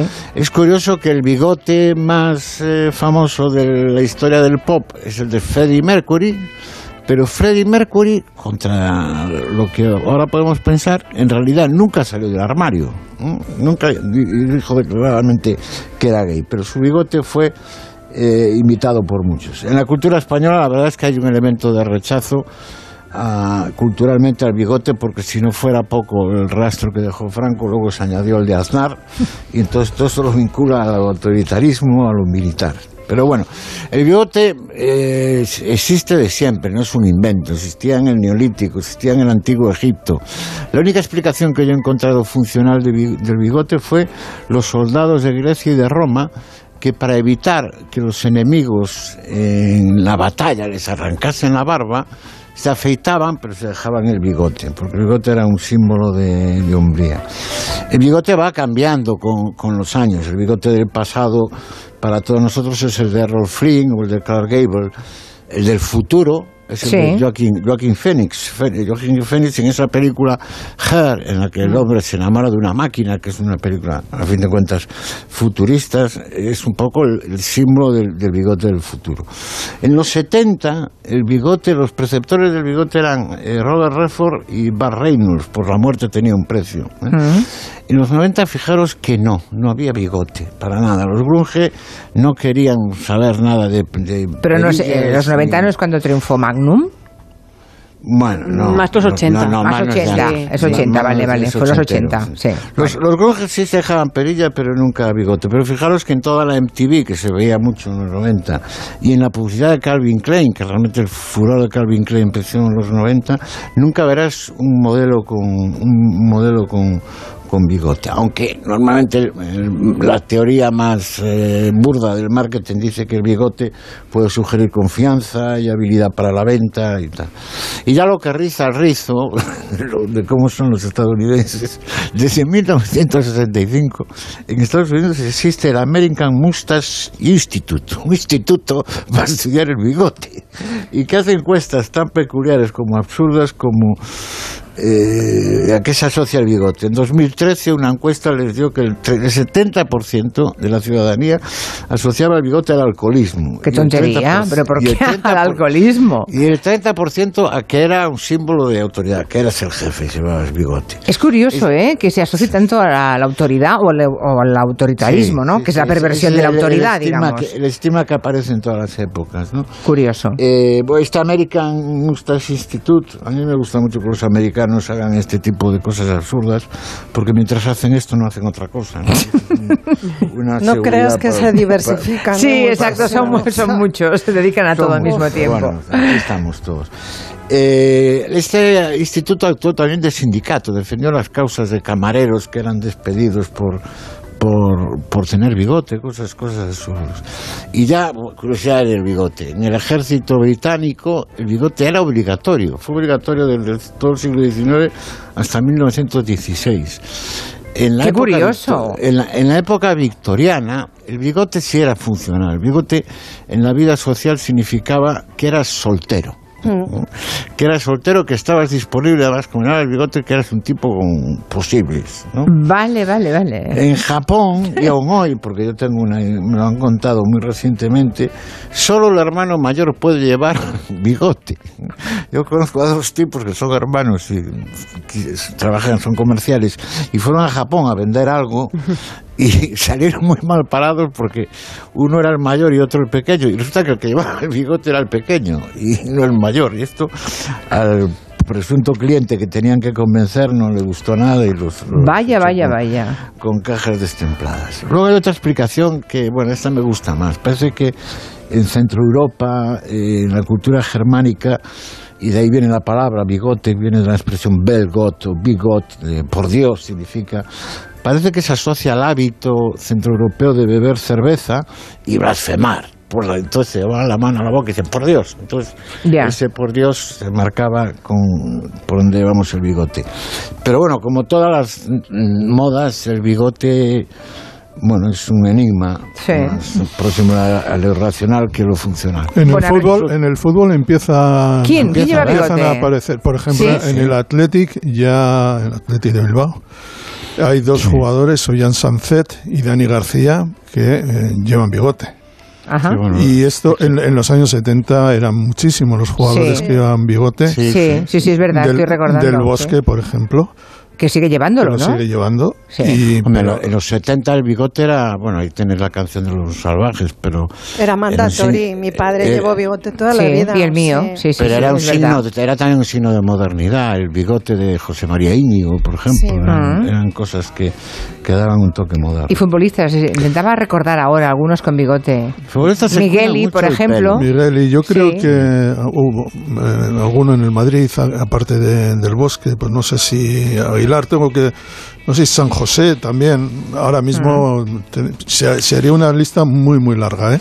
A ver qué nos yo- dicen, a ver qué nos dicen los oyentes y las oyentes. Por ejemplo, aquí Gema se ha apuntado rápido y dice que a ella le encantan y más si se acompañan con patillas como Bart Reynolds, que son lo más. Ah, ves, lo he citado yo. Esta chica Ah. tiene cultura, tiene, Sí, sí, tiene sí. mundo, tiene mundo. Bueno, ah, te has dejado a Tom Selleck, que es el de el que hizo famoso también el bigote de Magnum también, ¿no? ¿Era Tom Selleck este? Sí, era Sí, Tom sí, Selleck. sí, sí. Bueno, a ver qué nos dicen, guapo, a ver qué nos dicen las chicas y los chicos de los bigotes. A ver, a ver. Bueno, yo sigo sin aclararme si quiero bigote o no. En Onda Cero, Julia en la Onda. Julia Otero.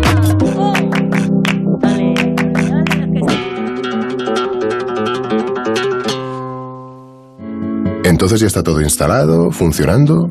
Pues qué rápido. Sí, todo listo y funcionando. Tienes el panel, la app, las cámaras, los sensores. Y además el equipo tiene un sistema anti-inhibición para que no se pueda bloquear la conexión. Y tiene mantenimiento incluido de por vida. Así que nada de sustos. Pero aparte del equipo, nosotros también estamos al otro lado por si hace falta. Protege tu hogar frente a robos y ocupaciones con la alarma de Securitas Direct. Llama ahora al 900-272-272. Si el cuponazo no ha tocado, mira bien del otro lado. Si quieres ir en crucero por los fiordos noruegos, ahora tienes más opciones de ganar. El cuponazo no tiene el lado malo, por los dos lados puede estar premiado. Nuevo cuponazo de la 11. Ahora cada viernes con premios a las primeras y a las últimas cifras. Hay más de 400.000 nuevos premios. A todos los que jugáis a la 11, bien jugado. Juega responsablemente y solo si eres mayor de edad.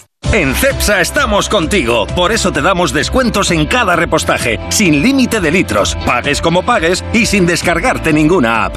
25 céntimos por litro para todos y 30 céntimos con porque tú vuelves. Incluye la bonificación del gobierno. Infórmate en cepsa.es y en las estaciones de servicio CEPSA. Los personajes de nuestra infancia vuelven para recordarnos que los niños con cáncer nos necesitan. Juntos podemos hacer que los niños de la Fundación Aladina tengan la infancia que se merecen.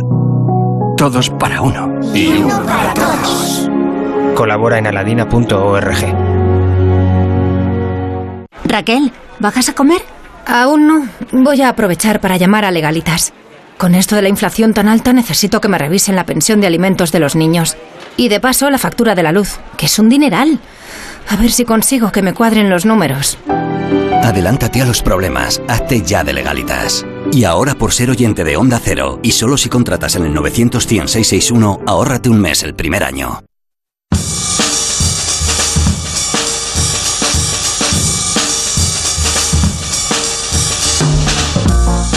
Sin noticias de bigotes. De momento los oyentes no opinan de bigotes. Eh, si quieren hacerlo, 638-442-081.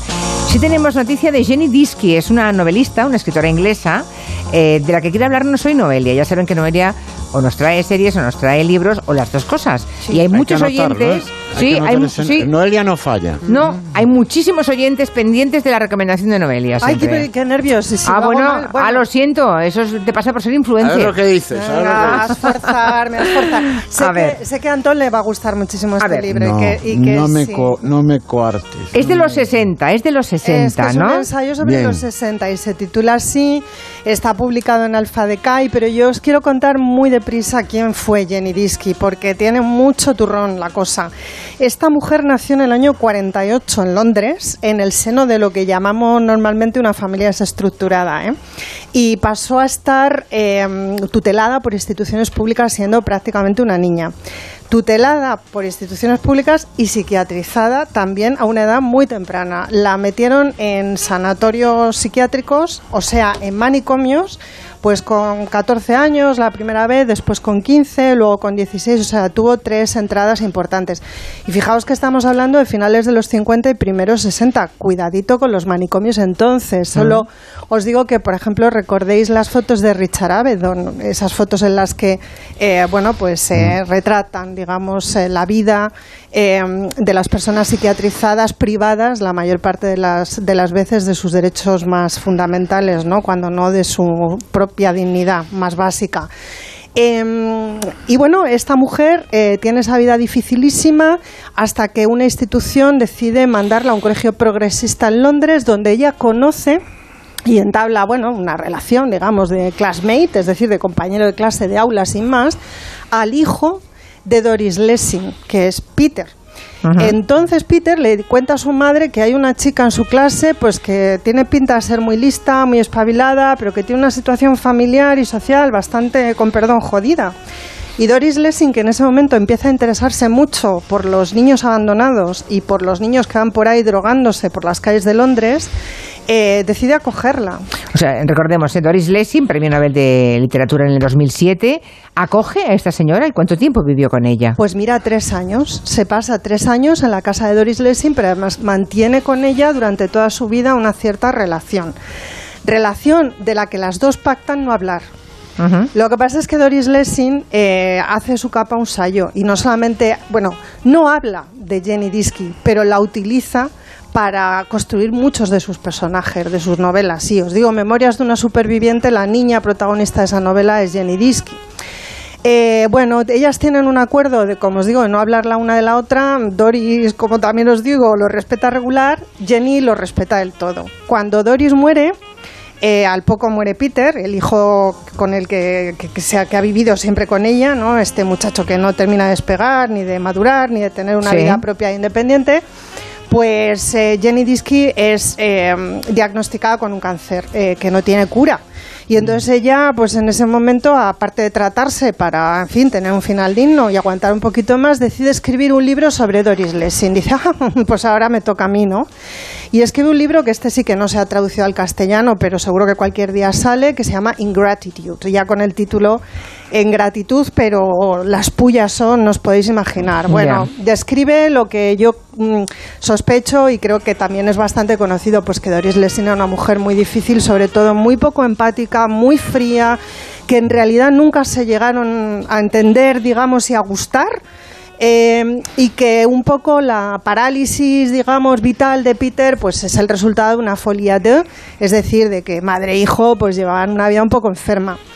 Eh, a mí me encanta Jenny Disky, me da mucha pena. En los 60, porque no nos hablas de- del libro Pues que eso, reco- a es- eso porque voy. Del libro que recomiendas es ese, los Eso, 60. Pero que sí, yo ya, sí está traducido. Eso, pero yo he metido aquí la cuña a ver si un editor nos escucha y traduce en Ingratitude también. Ahora yo voy a los 60, que es el que todas queréis leer, porque es un libro en el que ella habla pues de la década más loca de todas las décadas. ¿Y cómo puedo presentarlo? Pues mm, colocándoos a Jefferson Airplane, claro. Ahí va. Oh.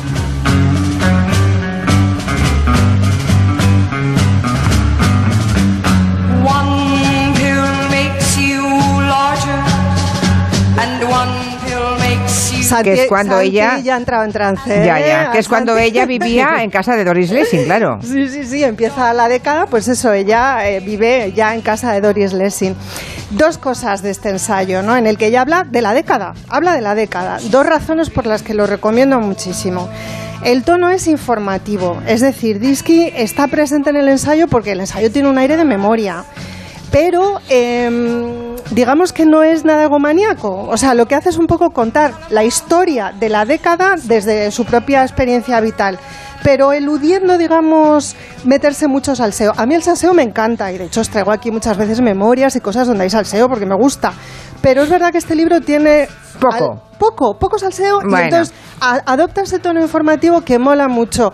Por ejemplo, lo recomiendo mogollón para la gente joven, la gente joven que se quiera acercar a la historia político y cultural de esta década tan emblemática. Pues este es un libro fetén para eso, o sea que bien por ahí. La segunda razón de que lo recomiendo un montón, pues la franqueza y la falta de autocompasión de la que hace gala Jenny Disky, porque es una mujer que tuvo una vida muy difícil. Se drogó lo más grande, por eso he escogido a, a White Rabbit de Jefferson Airplane, ¿no? Esta psicodelia, ella se tira 10 años en estado de psicodelia permanente. Madre mía. Oye, pero sale adelante y es, Ya, una, y es una mujer además que elige, a partir de una formación muy autodidacta, vincularse al movimiento de la educación libre, es decir, de las universidades libres de Estados Unidos, donde se enseña sobre todo a personas mayores o a personas en situación de desfavorecida, ¿no? Y jo, sale adelante, se convierte en una importante columnista, en una importante escritora y bueno, ahí es un poco una historia digamos, de superación personal, mejor va a utilizar este, esta expresión tan manida, ¿no? Pero es verdad que, jolín, que la tía tiene una vida complicada, pero hace cosas muy importantes y muy interesantes y sus textos de verdad son fantásticos. Y bueno, para terminar, bueno, sobre la década ella cuenta maravillas, id al, al libro y leedlo, pero digamos que sí que es verdad que se hace bastante eco de aquello que contaba Rodrigo Fresan en Jardines en Kensington, que si no la habéis leído, leedla por favor, que dice eh, que la década se, se rige según el imperativo Peter Panesco de no crecer nunca, ¿no? Esa cosa tan bonita.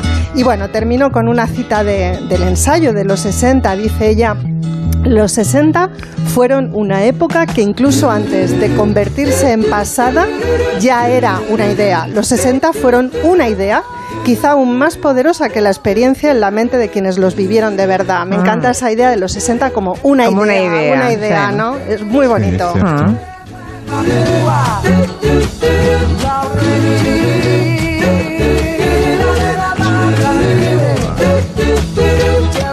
Oyente recordando otros bigotes, el gran Constantino Romero. Me ponen una foto, Sí. claro. Sí.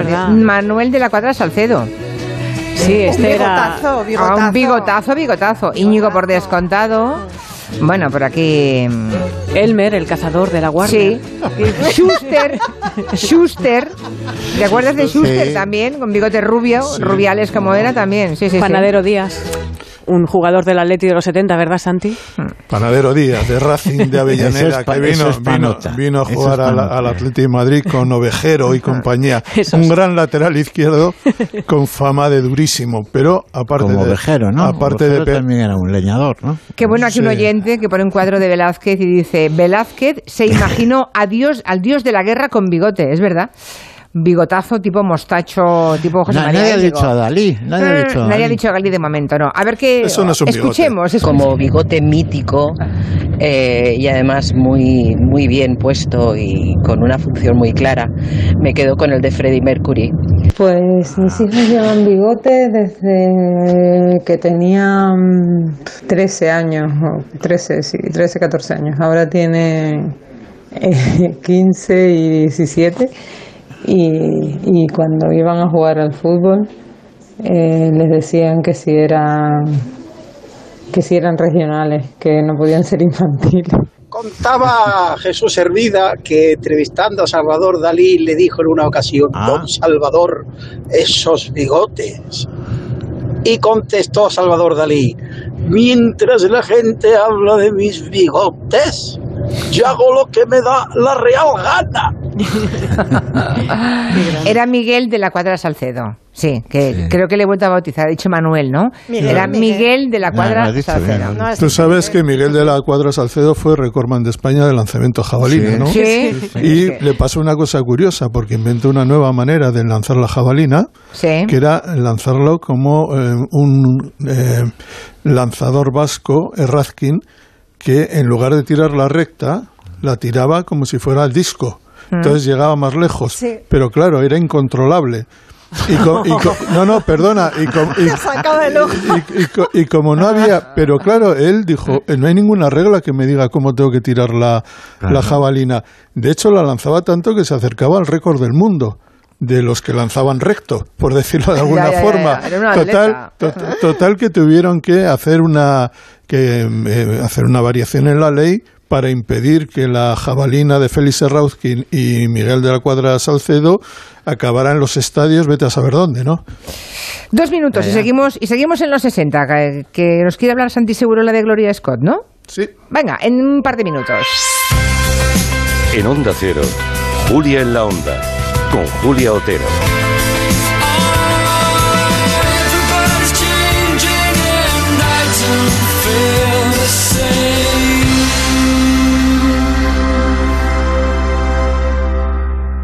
Sin cada una de las pequeñas empresas que han estado a su lado, Ferran Adrià sería Ferran Adrià.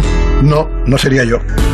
El éxito de Ferran Adrià y el de todo un país está hecho de pymes y autónomos. Por eso en Telefónica Empresas te ayudamos a solicitar el kit digital de los fondos europeos, acompañándote en la digitalización de tu negocio. Infórmate en fondoseuropeos.telefónica.es o en el 900 500 350. En Hipercor y el supermercado El Corte Inglés siempre tienes ofertas increíbles. Como un 50% en la segunda unidad en muchos productos. Y además ahora tienes la pescadilla, piezas de 1 a 2 kilos a 7,90 euros el kilo. En Hipercor y el supermercado El Corte Inglés. En tienda web o app. Precios válidos en Península y Baleares. Nueva ley de pensiones. Yo puedo seguir trabajando si quiero, pero ¿qué me dais si sigo?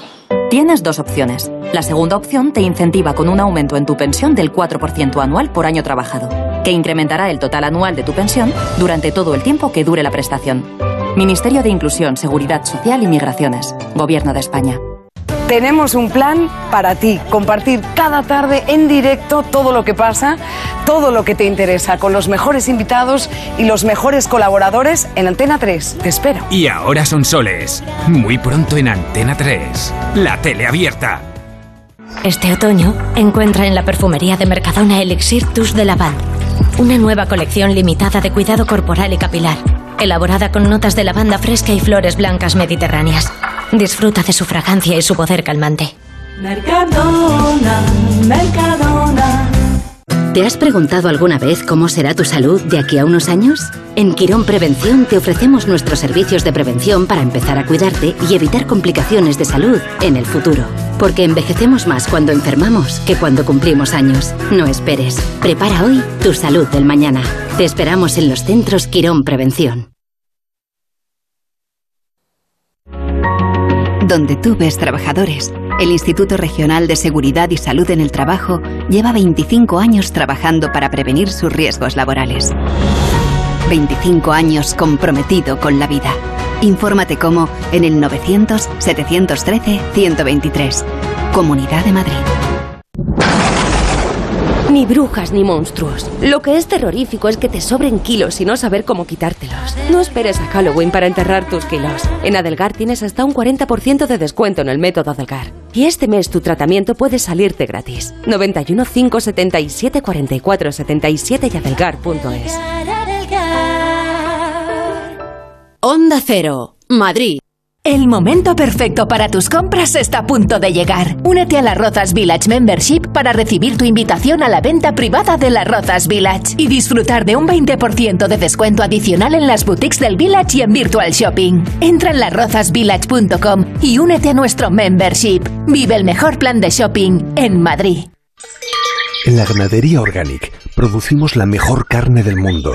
Hacemos cría ecológica de las razas Angus y Wayu, 100% sostenible. Nuestra carne es extremadamente tierna y jugosa. Va del campo a tu casa, sin intermediarios, a un precio justo. Si pruebas Organic, solo comerás Organic. Nosotros te la llevamos gratis a tu casa.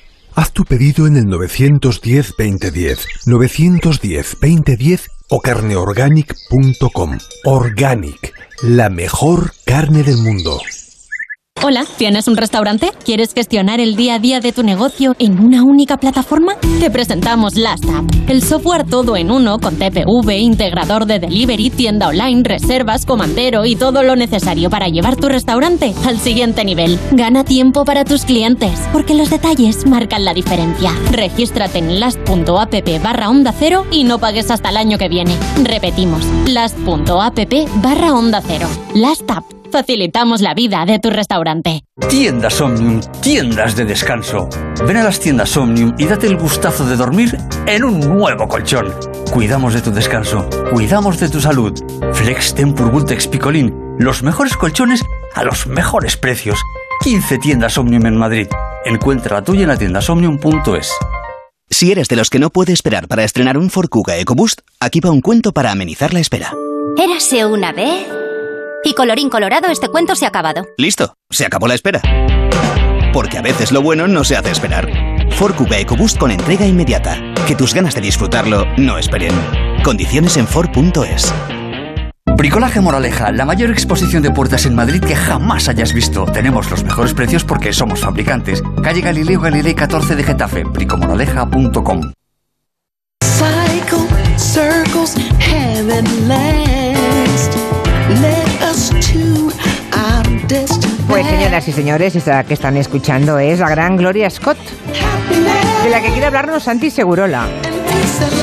Puede que muchos no sepan quién es Gloria Scott, ¿eh? Y yo te voy a ser sincero, tampoco lo sabía. Ah, bueno, vale, vale. Lo digo porque mm, Pero- es la un poco la, la triste historia de la corista, ¿eh? Sí, eh, hay un hay una película, un documental muy bueno que me parece a 20 pasos de la fama, que está hecha eh, sobre la historia de algunas de las grandes coristas que en alguna ocasión intentaron tener éxito individual y no, no lo consiguieron. En alguna ocasión sí, como Darren Love, pero bueno, en cualquier caso, eh, en los últimos años se ha visto que eh, cantantes del soul, sobre todo femeninas, eh, de las que se sabía de las que se sabía muy muy poco muchas de ellas tuvieron algún éxito un pequeño éxito en los años 60 en un, eh, o a principios de los 70 y luego desaparecieron del radar y entre ellas Diana Ross, por ejemplo, viene de esa escuela, ¿no? no, Sí, pero Diana Ross llegó, fue- pero Diana llegó, Ross fue, claro. Llegó, sí, fue, sí. fue figura desde los Claro. 16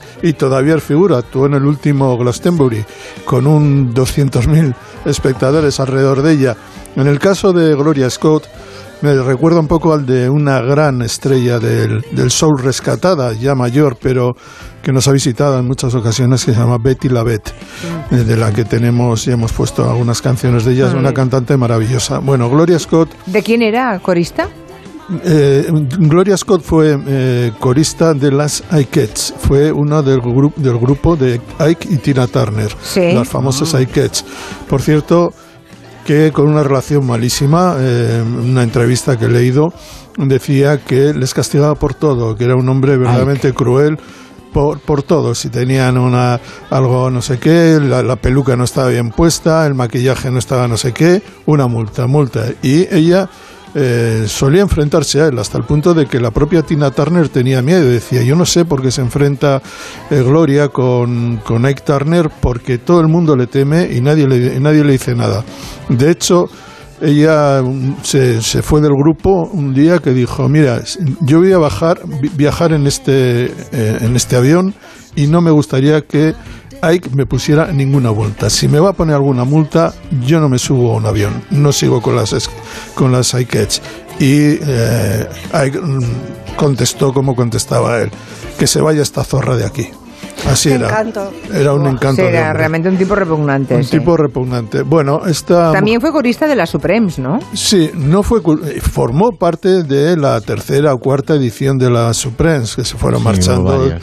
y entonces ella eh, eh, fue reclutada para la Supremes pero tuvo un problema pesaba eh, la Mary Wilson que era la última de las eh, originales Supremes le dijo que tenía que bajar 20 kilos no por nada, no porque estuviera gordita, que sí, sino porque era un- una Supremes con tan poco dinero entonces que ya no tenían dinero para no tenían dinero para hacerse nuevos vestidos. Qué barbaridad.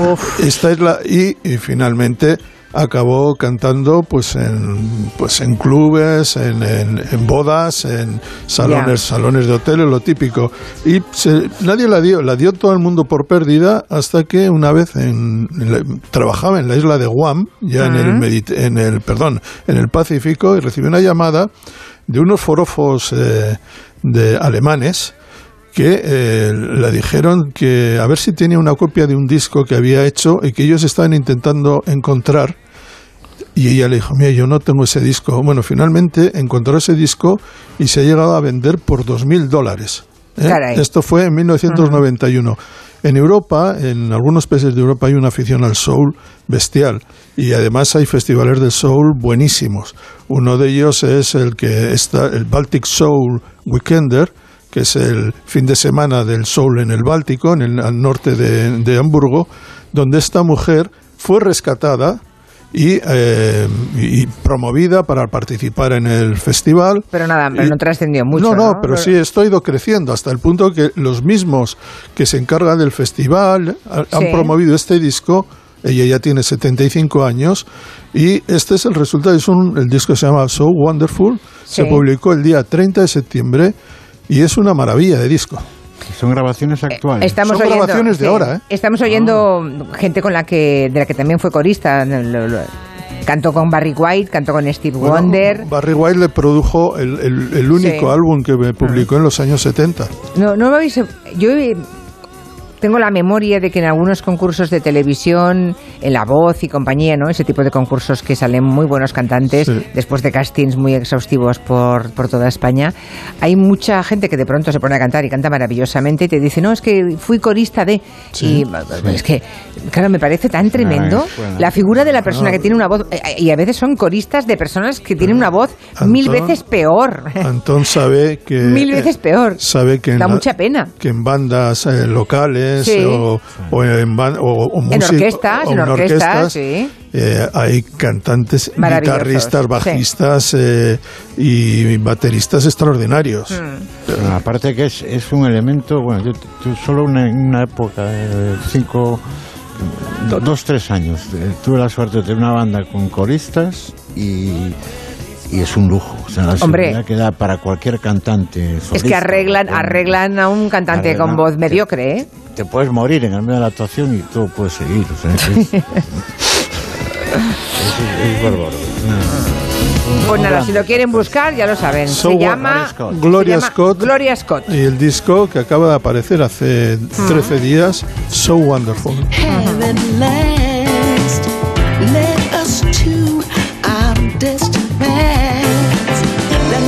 Esta es ella. Soul puro. love. En la primera parte del programa, Nuria Torreblanca nos ha hablado de la década de los 90, ¿no? De los más destacados de aquellos años. Pero quería contarnos la historia de una canción Sí. en concreto. De esta. Antes decía esta, esta, que esta suene, que suene. canción. Alanis Morissette. Ahí está Noelia cantando de fondo. Bueno, esta canción pertenece al disco Jagged Little Pill, que es uno de los más importantes de los años 90. que en octubre de 1995 llegó al número uno en Estados Unidos y es casi todo el mundo conoció a Alanis por esta canción y, y este disco, ¿no?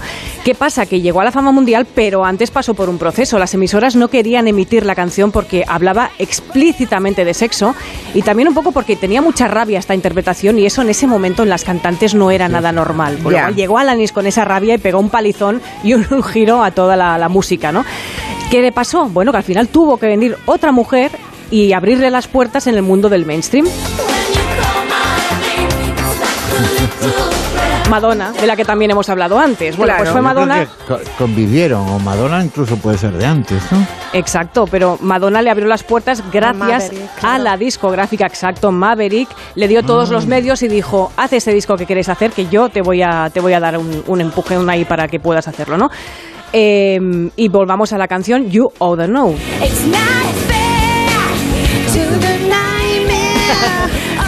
Es que hay que cantarla así como Noelia, con Ya, rabia, con hay que dejarlo, Ah, estoy Conteniendo, pero... Sí, sí, hay que, hay que cantarla ahí a, vi- a viva voz. ¿Por qué tiene tanta rabia esa canción? ¿Qué historia tiene detrás? ¿Qué Bueno, hay? Esa canción va dirigida al novio de Alanis de esa época que la dejó por otra mujer. Y dice cosas muy explícitas, por ejemplo, ¿pensarás en mí mientras te la estás... Sí, ¿Eh? eso, por ejemplo, sí. El novio en cuestión, vamos a llamar, en adelante vamos a llamarle el Tamaro, El para cerdo. entendernos un poquito. El Vale, cerdo. vale. Podría ser un perfecto desconocido, pero no. No, no, no, no, no, no. No, No, ¿quién era? No, no, no. Este no, no, no recordáis que es Ryan Reynolds de la película Buried. Bueno, pues no, no, no, no, no. no estamos hablando de Ryan Reynolds, que también fue un conocido novio de Alanis Morissette, porque también se, se rumoreaba que podía ser él, pero no. Uno de los novios más conocidos y a quien va dedicada esta canción es el cómico, un cómico que era el tío Joey de Padres Forzosos. No me acuerdo. Una serie de los 90 que se emitió en Canal Plus. El morenito. No, el rubito. No, el Rubito. rubio, El No, morenito oscuro, era John oscuro. Stamos, el Ah, guapete. sí. Ese era el guapo. No, el menos guapo, que era la serie protagonizada por las gemelas Olsen que Yo me interpretaban a quedé, una en, con- niña. me quedé en Connie y ya no. Ahí, ¿no? Bueno, pues ahí, ahí está la historia de la canción y es gracioso porque a este actor casi ha pasado más a la fama por eh, ser el protagonista de la canción que por la serie, porque en muchos programas luego han hecho incluso chistes y gags en otras series eh, preguntándole siempre lo mismo, ¿eres tú el protagonista de la canción de Alanis Morissette? Y al final el tío, bueno, va, sí, no sé qué, me enteré escuchando la radio un día que, uh, a lo mejor habla de mí y ahí está la historia, una historia bien curiosa. Es como, es como el caso de, en España se habla mucho de la chica de ayer, de Antonio Vega. Por Sí, ejemplo, sí. sí. Bueno, ahí Que seguro que la existe. tiene, tiene tema también. Ay, sí. La, la, un- La chica de ayer, La ¿sí? chica de ayer, eh, creo que. eh, ya he hablado de ello. Bueno, en cualquier Sí. caso, eh, me, da, me da no sé qué hablar. No, no, Eh, esa esa Mm. chica que tiene relación con mi mujer eh, es prima, era prima, ha muerto ya además. Eh, es precisamente con la que fui a- al concierto en Casa Patas con eh, Stephanie me lo puedo creer. Caray, Sí. caray. Hace años caray. nos contaste esta historia de la Bueno, chica de ayer. Sí, De todos verdad. modos, que Jagged Little Pill es un discazo y es la primera vez que una, que una cantante entra al mainstream diciendo lo que le da la gana, ¿no? Y pudiendo poner las letras que quiere y todas las canciones son un himno. Fue, un mo- fue un momento de, de solistas femeninas, Sheryl Crow, y eran, eran Sí, eran muchas y muy buenas, muy Yo creo que buenas. es en el momento en que aparece Shakira. Shakira ahora la vinculamos al mainstream así más, más de- del papel, de, ¿cómo se llama? Del, del papel cuché, pero pero la, la revolución que supuso Shakira yo creo que, Mm. que- que era importante. con Sí, desde guitarra, luego. No se puede menospreciar en absoluto. No, ¿eh? no, no, es es una artista. Sí, sí. Buenísima. Hay um, oyentes todavía hablando de, migo- de bigote, sale, por ejemplo, sale Cantinflas y hay un oyente que nos saluda desde Utah, en Estados Unidos, que dice, bigotes famosos, y os dejáis el de Frida Kahlo. Ah, bueno, claro. Bueno, yo creo que con diferencia es el gran, eh, uno de los más famosos Sí. del mundo, el bigote de Frida Kahlo. Bueno, pues ya que estamos en los años 90, me he acordado de una vez que vino Cliff Richard a un programa que yo hacía en la tele que se llamaba La Luna y que cantó esta canción que triunfó enormemente en aquella, aquel año era la que arrasaba en las, en las discos. Mira, mira.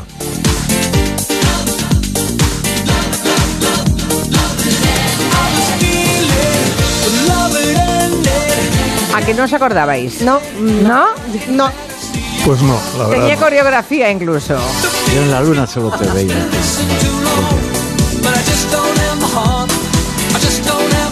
Oyentes que hablan de otras grandes coristas como Patti LaBelle. Bueno, otro día habrá que explorar eso del mundo de las coristas, Sí, ¿eh? ahí. Me parece un gran tema. Señores, que tengáis muy buen fin de semana. Ah, se acabó Antón, Noelia, Santi ¿Alguien, Segurola. ¿Alguien sigue la, ha seguido muy a fondo la serie de Harry Potter de películas? No, no, no. Ha muerto Robbie Coltrane que eh, interpretaba a Hagrid. Hagrid en El Hagrid es el de la barba. este es, en Ay, Harry pobre. Potter. Mm. El gigante. Yo lo siento, pero no soy un. Claro. forofo de, la, de Harry Potter, pero es la noticia que acaba de salir ahora. Señores, buen fin de semana. Gracias. Un beso. Adiós. Adiós. En Onda Cero, Julia